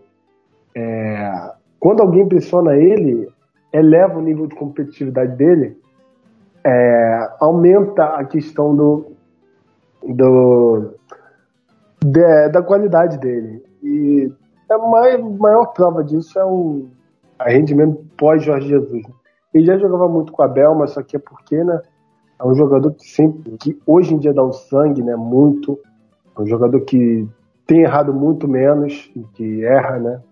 Muito também pela questão da equipe e marca muito bem. É um ponta é, ideal. Pra mim é um. Acho que é o melhor ponta. do- E ele do- tem melhorado muito, se vocês repararem, no drible, né, cara? Ele tem arriscado mais drible, ele tem melhorado no, no, no aproveitamento de drible, né? E até tentando mais. Ah, não Ele chega a ser a época do Cruzeiro, né? Que ele driblava todo, você dava um drible, um corte. Não, mas agora Questão esse jogador. É porque eu acho que hoje ele é um jogador muito mais racional que na época do Cruzeiro, né? De pensar jogada, cadenciar. Mas ele tem tentado recentemente mais dribles e tem, tem melhorado nesse sentido. É, lá ele tava no auge físico, né, Marcelo? Então realmente é algo que É, não tem como comparar realmente. é difícil, né? Mas a experiência, né? A experiência ele do- dosa melhor, sabe? Tomar decisões melhores, né? A experiência faz isso. É, É, as já dizia o decisões, na jargão. minha opinião, deles são muito melhores. É, Já acho dizia o jargão, né? Conhece os atalhos do gramado. Sim, exatamente. É o calejado, né? Já não é à toa que tá careca, tá ficando careca. Vamos... Desculpa aí, né, Beto Ribeiro? Mas essa entradinha tá já, ficando entradinha fundo, exatamente, tá ficando fundo. É, Gonzaga e Everton Ribeiro. Cara, Ever, Ever- o Everton Ribeiro. Eu adoro o, o Rick Krause falando. Everton Ribeiro. Ah, Cara, não tem muito nem o que dizer, né? O, pra mim, o, Everton Ribeiro, ele, eu, a gente fica muito naquela comparação com, com do Everton Ribeiro do Cruzeiro, né? A gente acaba querendo não é, é sempre puxando, né? Eu fico, eu fico esperando ele é, ser aquele jogador, todo mundo ficou esperando ele ser aquele jogador, né, que ele foi e tal. E ele pra mim ele já é, cara. Eu acho que eu acho que a diferença é que hoje a distribuição de, de responsabilidade no time ela é, não tá só em um jogador, É, não, é no é, time todo. é, é o que a gente tá falando. Hoje, hoje ele é menos físico e mais, mais experiente. Exatamente. Então, e ele tá muito, tipo, o time inteiro tem uma responsabilidade, o time inteiro tem essa carga. Porque, já comentamos aqui alguma vez, já, já lembrei, se fosse algum, alguns técnicos, né, a gente falaria o quê? Everton Ribeiro, Arrascaeta, e esses caras não jogariam junto. Que ia jogar junto? Não vai encaixar. Não vai ter como é que a gente bota tanta qualidade dentro de campo. Gerson, Everton Ribeiro, Bruno Henrique, Arrascaeta, esses caras não jogam junto. Alguns diriam, né? E a gente vê aí. Abel, Pois é, o, Abel falou, o Abel falou que o Arrascaeta brigava com o Henrique por posição. exato, pois é, bem lembrado, bem lembrado. E o que a gente vê hoje? Então, acho que essa, como essa responsabilidade está muito distribuída e muito bem distribuída, um jogador ele pode não, não se sobressair tanto sobre o outro. Principalmente o, o Everton Ribeiro se tornou menos decisivo na questão de gols, mais, mais decisivo na questão de passe, distribuição de bola. Ele consegue abrir, Criação a- de jogada, abrir espaço né, onde cara? não existe. Ele pode nem criação de jogada, né? Ele pode até não, não dar assistência, mas a bola passa no pé Sim, dele. e é ele abre o jogo que é uma beleza. Porque ele consegue passar por um ou dois que a gente nem percebe. Quando te vê, o cara já tá lá correndo, com aquela perninha dele correndo. Né? Ele, consegue, ele tem um, um- é uma corrida muito parecida com a, do, com a do Messi, porque ele não deixa a bola, A a passada, passada não afastar muito. curta, é né? isso. Não, a bola não corre muito do pé dele. Então, quando ele, ele consegue fazer as jogadas muito fácil e passar muito fácil por cima dos Ele tem, marcadores. um, ele tem um controle de bola, um controle de bola, um domínio de bola muito inter- impressionante. Diga, senhor. Isso se chama drible tático. Drible tático. Às vezes é um drible que, que, que não, é, não necessariamente passa por dois jogadores, mas desmonta um esquema tático, uma, def- uma defesa, e acaba criando oportunidade do outro lado do campo, assim, por exemplo. Ele é craquíssimo nisso. É um cara que antigamente eu acho que tinha inclusive menos, exatamente. Ele puxa muito o marcador. O Kansas é muito, muito, é muito comum você ver ele com dois marcadores ali apertando e do outro lado tem um espação, ele consegue virar essa bola, né? Ele Cílio do Arão, né? Que é um, um cara que faz muito bem essa virada de bola. E com dois laterais que a gente tem, né? Enfim, amplifica ainda mais essa qualidade do Everton Ribeiro, né? Acabou participando indiretamente, muito antes do, do gol acontecer, da jogada criada acontecer, é da finalização, né? Então, realmente é algo incrível, né? Do Everton Ribeiro. É, eu preciso falar uma coisa sobre o Tom Ribeiro, que eu, falei. é, é, ainda era o Abel na época, né, o técnico do Flamengo. Ele, é, a gente falou sobre o gol que o Flamengo tomou da LDU na fase de grupos. O jogador da LDU pegou a bola, cortou pra dentro, foi levando e bateu pro gol e o Flamengo tomou o gol, né? Ah, e a gente até discutiu, eu falei, qual foi a última vez que a gente viu um jogador fazer um gol do Flamengo fazer uma jogada dessa, cortar pro meio, levar e bater? E a gente ficou pensando, né? E se você parar pra perceber, o Everton Ribeiro tem tentado fazer essas jogadas, de pegar a bola, cortar pro meio, levar e bater pro gol, né? Não só cruzar, não só aquela jogada. Isso falta bastante no Flamengo, um cara pegar na entrada da área, cortar saindo, né? Cortar assim, pela entrada da área e bater pro gol. É o tipo de jogada que É, resulta muito em gols. É, o gol do Gerson no Fla-Flu foi exatamente assim, né? Ele cortou pro meio, tirou Ah, do zagueiro e é. bateu pro gol. O Everton Ribeiro tem tentado bastante esse tipo de também, né? jogada, Foi cara. Botafogo, engano. Ah, não me lembro. Teve um golaço que ele fez, né? Que Foi contra o Botafogo, foi contra o Botafogo. Botafogo. Foi, Botafogo. foi o, o gol do empate, tava 1x0 Botafogo, ele fez 1x1. O terminou 3x2. Uhum. Os dois gols do Gerson foram assim, né? Mas no Fla-Flu, no Fla-Flu não, perdão, no jogo contra o Botafogo, o Gerson tava na posição do Everton Ribeiro, que na época tava machucado. Ah, ele tava jogando na ponta direita ainda. É, antes da gente entrar no- nos três jogadores de ataque, desse ataque que mete gol é, voado, né? Eu preciso de uma informação que eu não passei na, época, na hora que a gente tava falando sobre o jogador, que foi o único jogador que foi titular em todos os jogos de Jorge Jesus. Vocês sabem quem foi? Pablo, Ma- Pablo Maria. Diego Alves, Sabe? né? Ah, Diego, Alves. foi titular em todos Diego os Alves. jogos. Com, com- O César não jogou desde que o, que o Jorge Jesus chegou, né? Diego Alves titular em todas as partidas. Eu esqueci de falar isso quando a gente tava falando do Diego Alves. É um dado importante, né? O Jorge Jesus chegou de lá pra cá, o cara jogou todos os jogos. E melhorou bastante o rendimento. Ah, vamos entrar no Arrasca? Vamos falar do Arrasca? O cara que nunca jogou com o Neymar? Arrasca? Não, segundo o, Thiago, o tec- segundo o técnico do Cru- do Cruzeiro, né? O Thiago Neves, é, ele. Não ia dar, ele não ia era dar certo no Mengão, né? o técnico do Cruzeiro. É engraçado. Eu escuto, toda vez que eu escuto essa piada eu rio. Eu acho que eu já ouvi isso mais de 100 vezes, mas é sempre muito Ah, mano, engraçado. isso vai, vai ser meme pelo resto do campeonato. né? O técnico do Cruzeiro, Thiago Neves. É, ele falou que ele era muito tímido pra jogar no Flamengo, né? É, Porra, é, né? Enfim, é uma. É um menino muito, muito. É um jovem técnico, né? Então ainda falta ainda maturidade pra absorver essas coisas. Mas Engraçado que junto, o Thiago Neves, cara, Thiago Neves jogou no Flamengo, né, cara? E ele não é nem um pouco tímido, mas eu acho que eu gosto mais da Rascaeta, é, porque hoje eu prefiro a Rascaeta. né? Não é? Apesar de que a passagem do Thiago Neves não foi ruim, não. Olha, quem, quem, Mas quem então, foi que admitiu boa, aqui no mas- programa que era viúva de Thiago Neves? Tem uma galera aqui que admitiu. Ah, Ah, um tá. monte de gente falou, inclusive até eu falei. A Ana falou que também era, e um monte de gente falou. Thiago Neves fez uma passagem muito boa, cara. Mas errou nossa parte aí da timidez. Eu acho que. Eu, eu não duvido, vou falar a verdade aí sobre, sobre essa, essa declaração. É, eu acho escroto, digamos assim, você dizer que a pessoa vai se dar bem ou mal no lugar por ser tímido ou não. Não vou entrar no mérito dessa parte. Mas eu não duvido do Arrascaeta na época que ele tava no Cruzeiro e tudo mais, ter sido realmente um cara tímido de vestiário e tal. Só que parece que realmente, se você pegar ele no Cruzeiro, é, os vídeos, as, as matérias, reportagens dele fora de campo, não parece a mesma pessoa, cara. Ele realmente parece ser mais tímido do que ele, do que ele no Rio de Janeiro, no Flamengo. É impressionante como ele mudou, cara. Ele tem muitos vídeos de, em festa, aniversário dos outros que ele zoa, até vídeo de vestiário. E se você pegar os mesmos vídeos da época de Cruzeiro, ele, ele não era tão espontâneo quanto ele é agora. Ele realmente era mais tímido. Não sei se ele tomou a decisão pra vida dele de ir pro Flamengo e não ser esse cara tímido, não sei o que aconteceu, mas ele de fato mudou. É, Pode ser o ambiente também. É, e que eu acredito muito que seja o ambiente. Pode, é, Enfim. pode ser também, né? Mas realmente, você pegar os vídeos dele de vestiário, reportagens da época do Cruzeiro de agora, ele realmente era muito mais tímido no Cruzeiro, né, cara?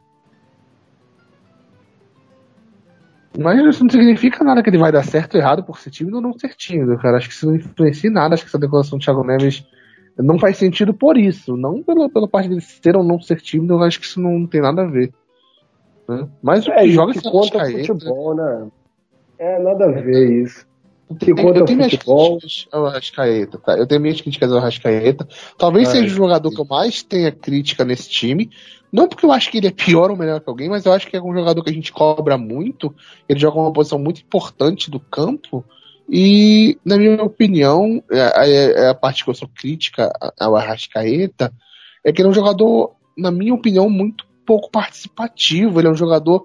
É, é, é, não tem uma grande intensidade. Tem jogos que ele fica o jogo inteiro sumido. É claro que um lance ou outro ele pode acabar aparecendo. Por exemplo, o jogo contra o Ceará, né? Ele ficou 90 minutos sem tocar na bola direito, ninguém fazendo nada. No último lance ele faz o gol de bicicleta. Entendeu? É, é um jogador que ele, ele, ele não é tão intenso, ele participa dois, três lances do jogo e desaparece o resto Mas do se jogo. ele me aparecer É, toda é, vez é, com um gol de bicicleta no Não, final eu tô feliz. sim, sim. O que eu tô querendo dizer, o que eu tô querendo dizer, por exemplo, eu não tô dizendo que isso é necessariamente uma coisa ruim, mas se ele pode decidir dois, três lances, imagina o que ele não faria participando de 10, de 12 lances. O Diego, por exemplo, é um cara que chama muito mais jogo, não tô falando que ele é melhor ou pior que o Diego, vice-versa. Mas o Diego é um cara que se apresenta pro jogo toda hora, tá sempre com a bola, a bola passa no pé dele, ele chama o jogo. O Arrascaeta, eu acho que falta, ainda falta um pouco disso. Não sei se é porque ele tá no- na primeira temporada dele ainda, não sei o que, que é, mas ainda acho que ele participa menos do jogo quanto ele poderia, entendeu? Poderia chamar mais o jogo, tentar participar mais. Eu acho que falta um pouco disso no Arrascaeta, principalmente uma posição importante no campo. Agora, não tô dizendo que isso torna ele um jogador melhor ou pior. Eu tô dizendo que essas são as críticas que eu tenho ao Arrascaeta hoje. É, questão, na minha opinião, de característica. Não acredito que Isso, seja. É, por exemplo, é um uma coisa que ele faz muito bem é o, o efeito surpresa na área. Ele já fez muitos gols de cabeça assim no Flamengo. E ninguém fala, ninguém fala aí na mídia. Quanto de gols de Teve cabeça aquele jogo que contra o? Inter, né? Teve lembro- cinco gols que eu, que eu lembro dele entrando na área da Eu lembro, maneira. eu, lembro, eu lembro do gol contra o Inter. É claro que é um jogo atípico, né? O Flamengo tá com dois a mais em campo. Mas ainda assim o Rafinha cruzou, ele veio de trás, deu aquela cabeçada. Sim, exatamente. Então, assim, ele tem outras participações que a gente acaba não vendo.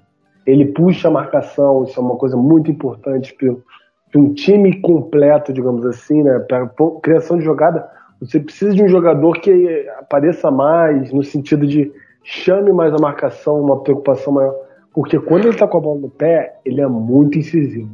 É algo absurdo. Mas é o que eu falei, é, é, é, ele poderia é, participar mais do jogo. Eu acho que tem muito momento que ele fica sumido e a bola não passa no pé dele, sabe? Que ele. Não, não sei se ele tenta se poupar durante o jogo, o que, que é. Mas, é Mas ele é um jogador bem menos influente em campo do que outros, né, cara? Ele é É. aquele jogador do, Ele que tá poderia marcado. ser o passe-chave, mas ele um pouco toca na bola. quando ele tá marcado, ele evita, ele, enfim, e quando ele não vê oportunidade dele criar jogada, ele evita, ele vira o jogo, é, continuar. Sim, ele chama, ele chama jogada. marcação, sim, ele chama marcação, tira a marcação. Nem, nem, nem fala dessa parte tática, né? De tirar o marcador do lance quando ele sai do lance, né? É, Tem um cara marcando ele, é um jogador perigoso, o cara vai marcar, ele não participa do lance e tira o marcador da jogada. Isso ele faz bastante, né? Mas, é como eu falei, cara, ele é aquele cara que participa de dois, três lances e ele decide nesses lances. Mas o que ele não faria se ele participasse em 15 lances, como o Diego, por exemplo, faz?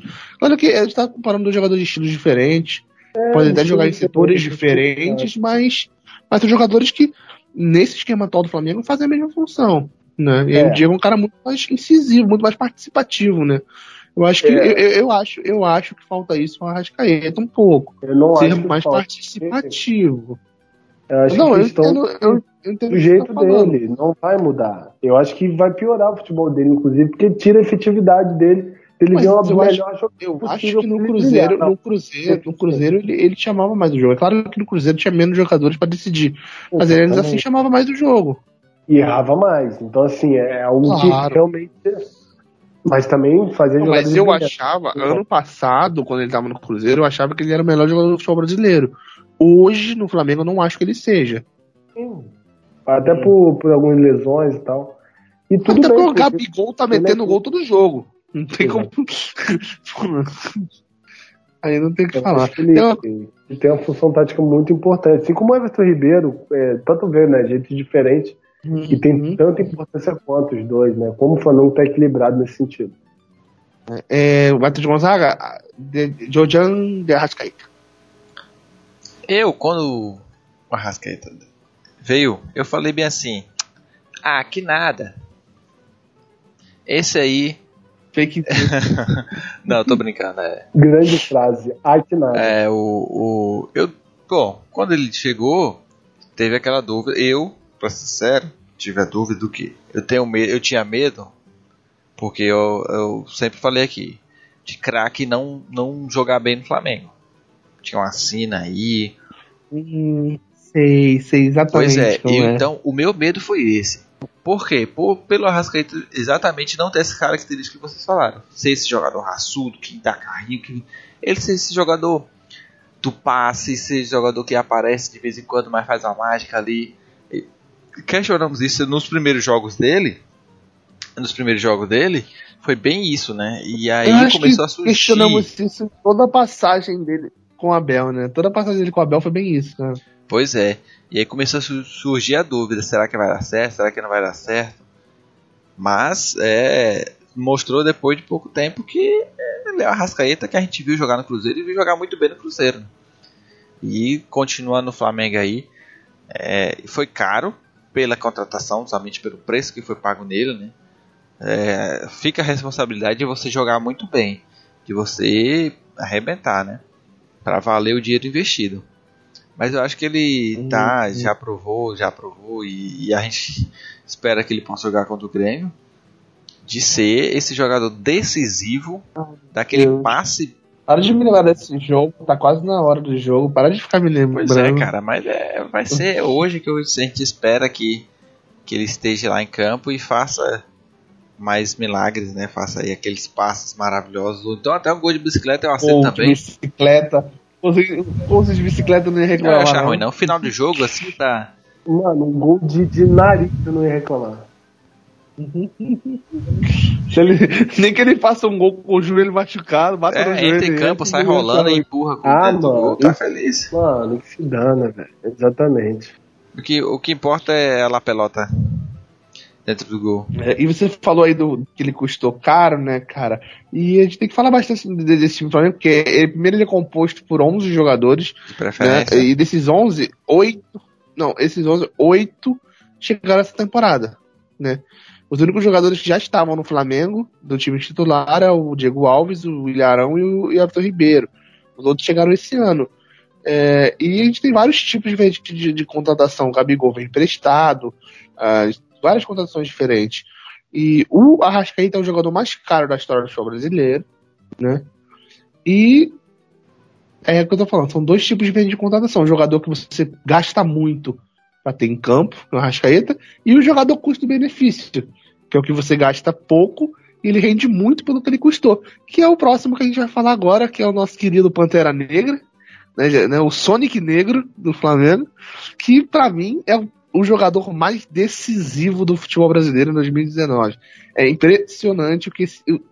Mano, é- eu quero pedir pro Gonzaga subir, ou pro Furiati subir na edição agora, né? O Bruno Henrique cantando. Porque é incrível, cara.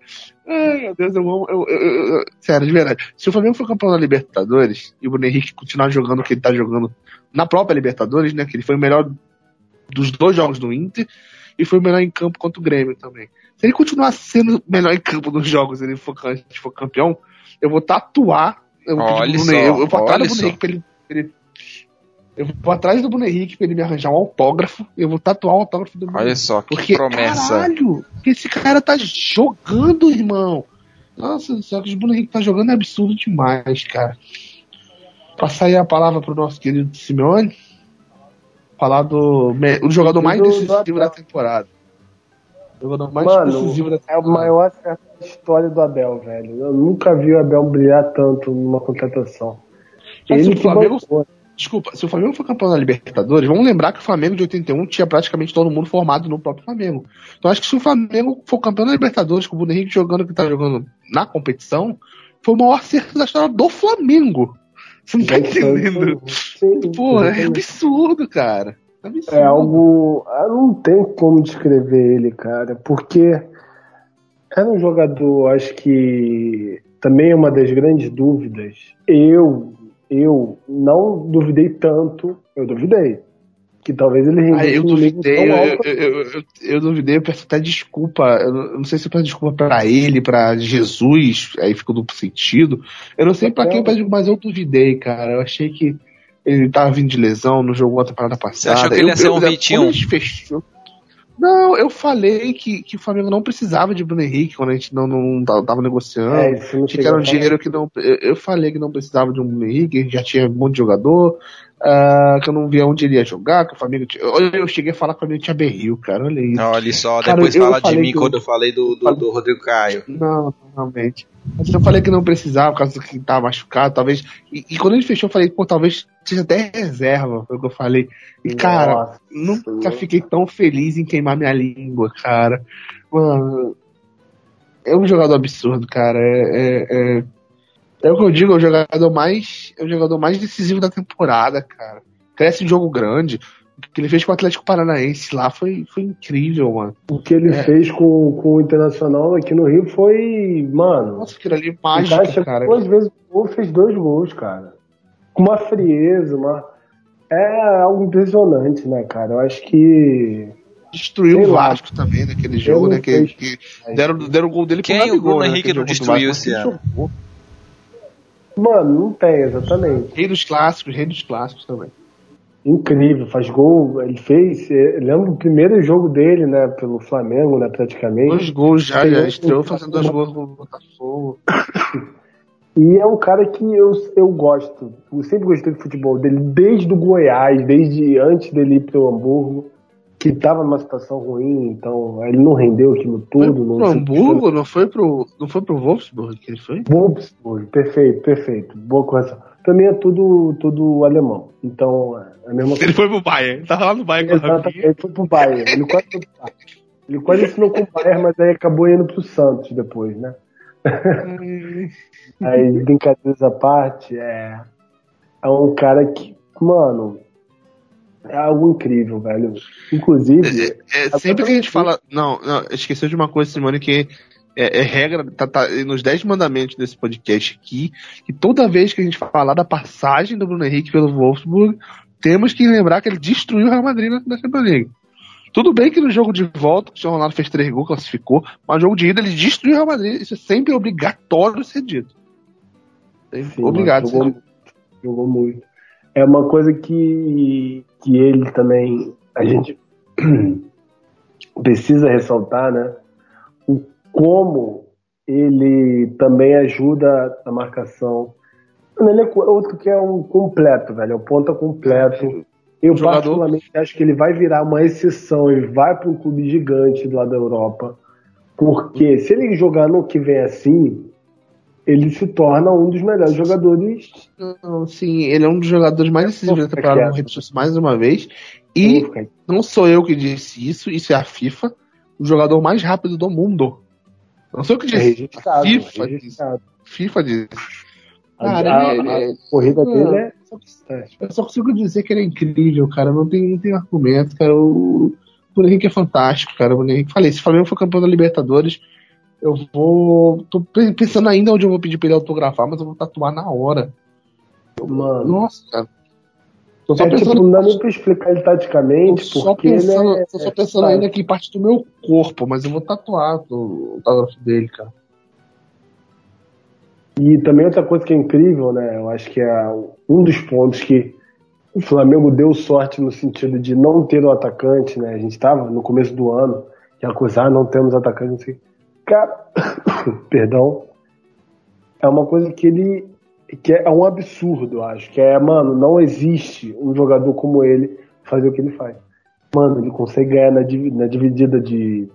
Enfim, de disputa de bola parada, de bola alta, né? Bola aérea de todos os zagueiros do brasileiro. Ele tem capacidade de ganhar de todos os zagueiros. Qualquer zagueiro que tu botar, ele vai ter alguma chance de cabecear aquela bola, velho. É inacreditável. Mano, é inacreditável um jogador ter essa capacidade. Sendo um jogador leve, sendo um jogador que não é centroavante, sendo um jogador que não, enfim, não tem aquela coisa do pivô. É inacreditável, mano. É, isso completa qualquer é, questão de insuficiência de, de atacante, etc. Porque você é um jogador que joga de ponta, pode jogar de é, como, é, central, né? Pode jogar nas duas pontas e pode jogar central, é, é centralizado, né? É algo que é incrível, velho. É, ele é, é mais versátil, inclusive, que o Jorge Jesus, que o Jorge Jesus. Gabriel Jesus, por exemplo, o menino que foi Jorge da Jesus. é, que o Firmino, na minha opinião, é questão de versatilidade, eu acho. Só pra deixar eu claro, falar- eu acho que deixar é claro melhor. aqui que, que, levando em consideração lesões e acusações de estupro, hoje eu sou mais Bruno Henrique que Neymar, né? Eu, Nossa, eu, tô na, eu tô na vibe do Bruno Henrique pra caralho. Eu quero que se foda o Neymar. Bruno Henrique. Bruno Henrique. não, o Neymar Nossa. acabou com a carreira dele. Deixa, deixa ele lá. Bruno Gente. Neymar jogou com a Rascaeta?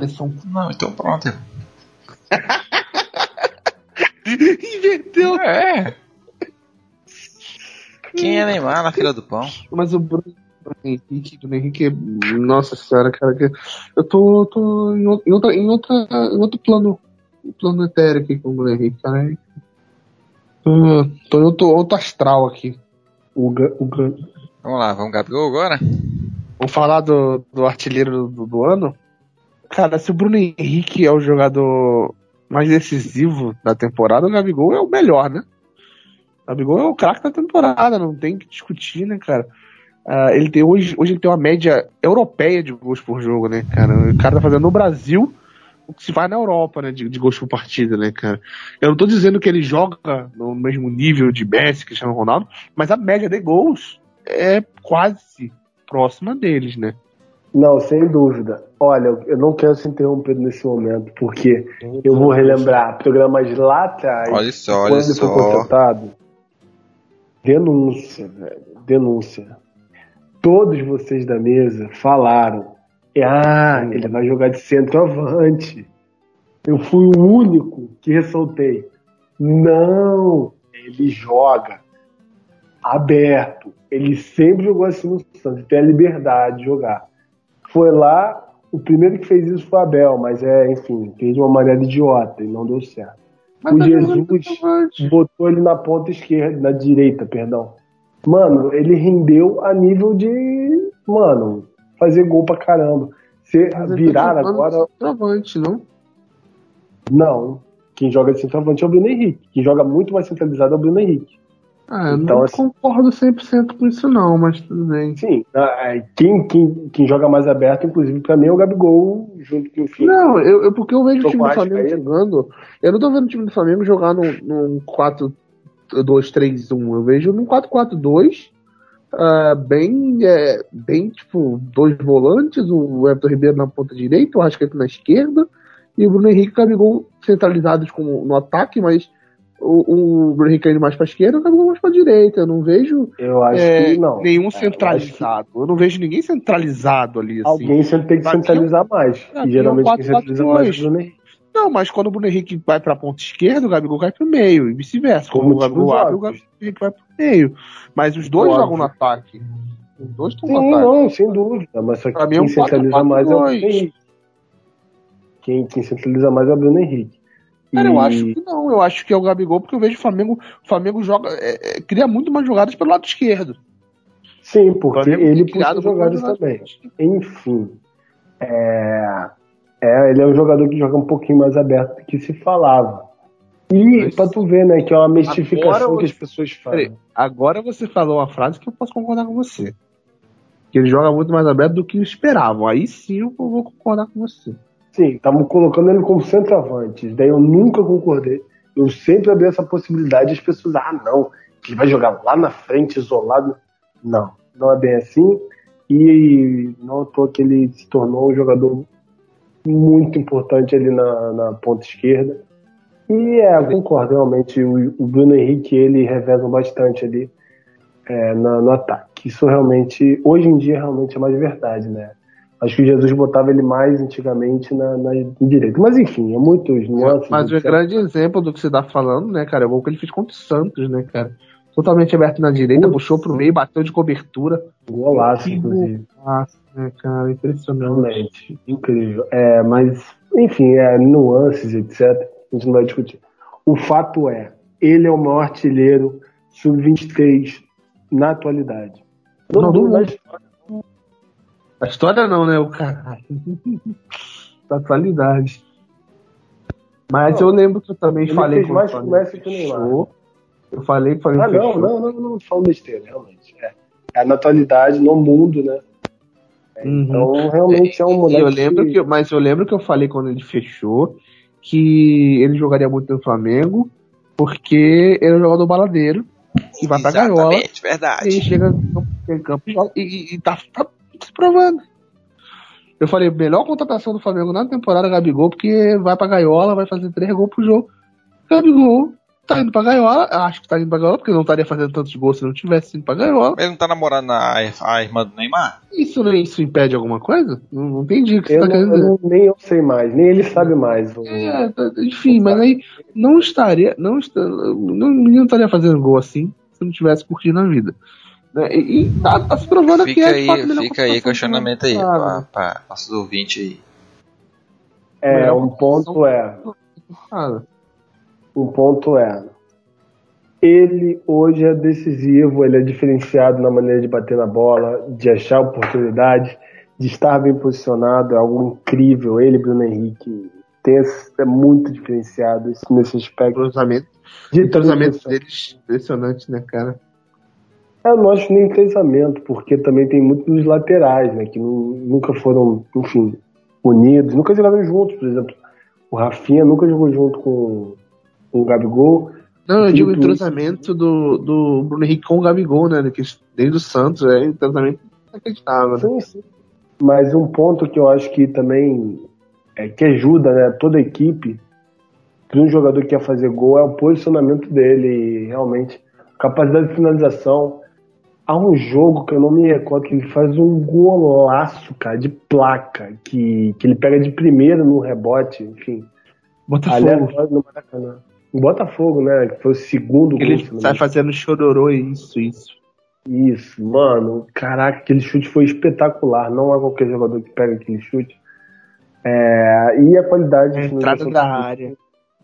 é algo que realmente é fantástico. É, mano, ele tem 22 anos. É, eu não tenho que falar do Gabigol, não tem realmente. É um moleque que é muito promissor e tá se mostrando cada vez.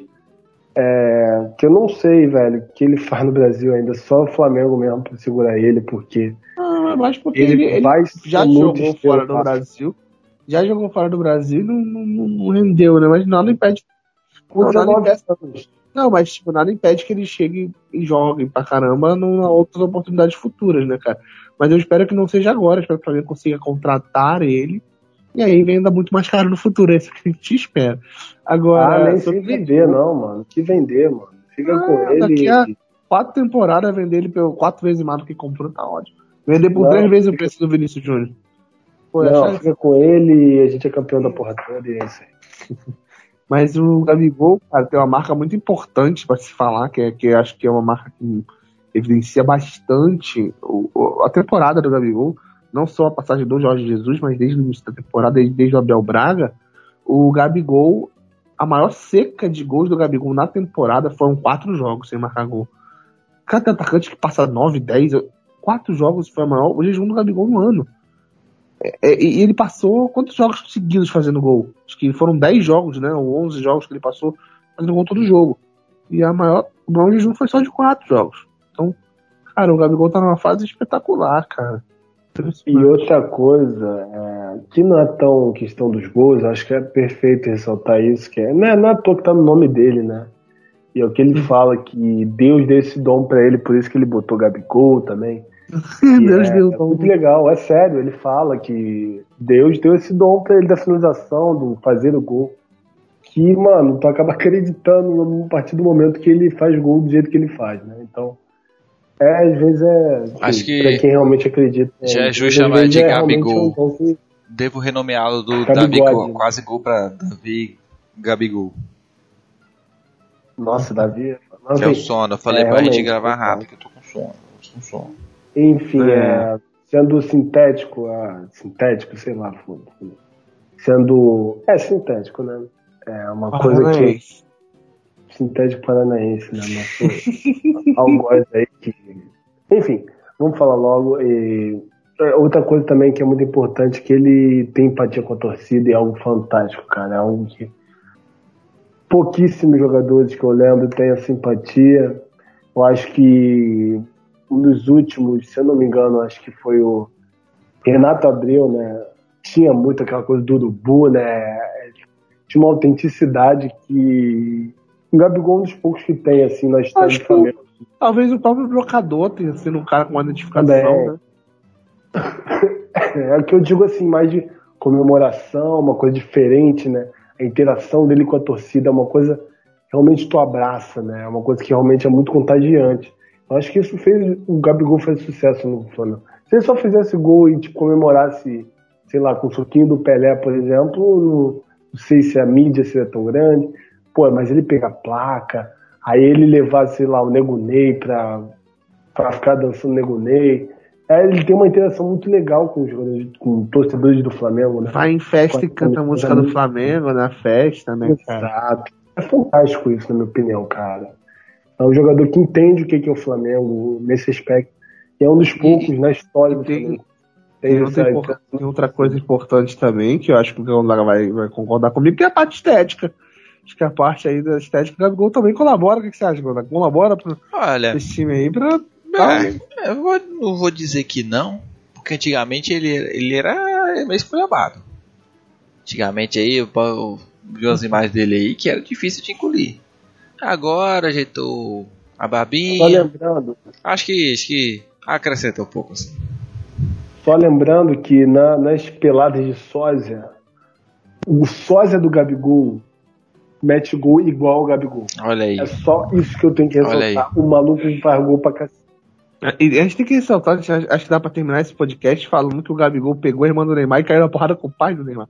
Só isso. É só isso. Né? Se o Rascaeta, se o Rascaeta nunca jogou com o Neymar, o Gabigol dá uma porrada no Brilho. pai do Neymar E o pega a Ganso já irmã pegou a dele. irmã do Neymar? Eu- Nunca pegou. Então aí. Pegou.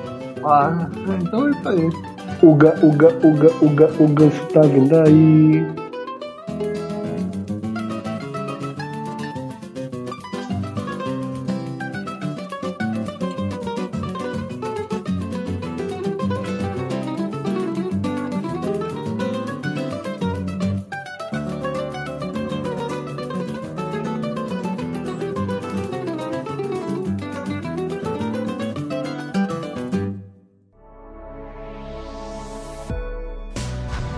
Este Flamengo Cast teve sua captação, edição sonorização efetuados por rádio e tumulto.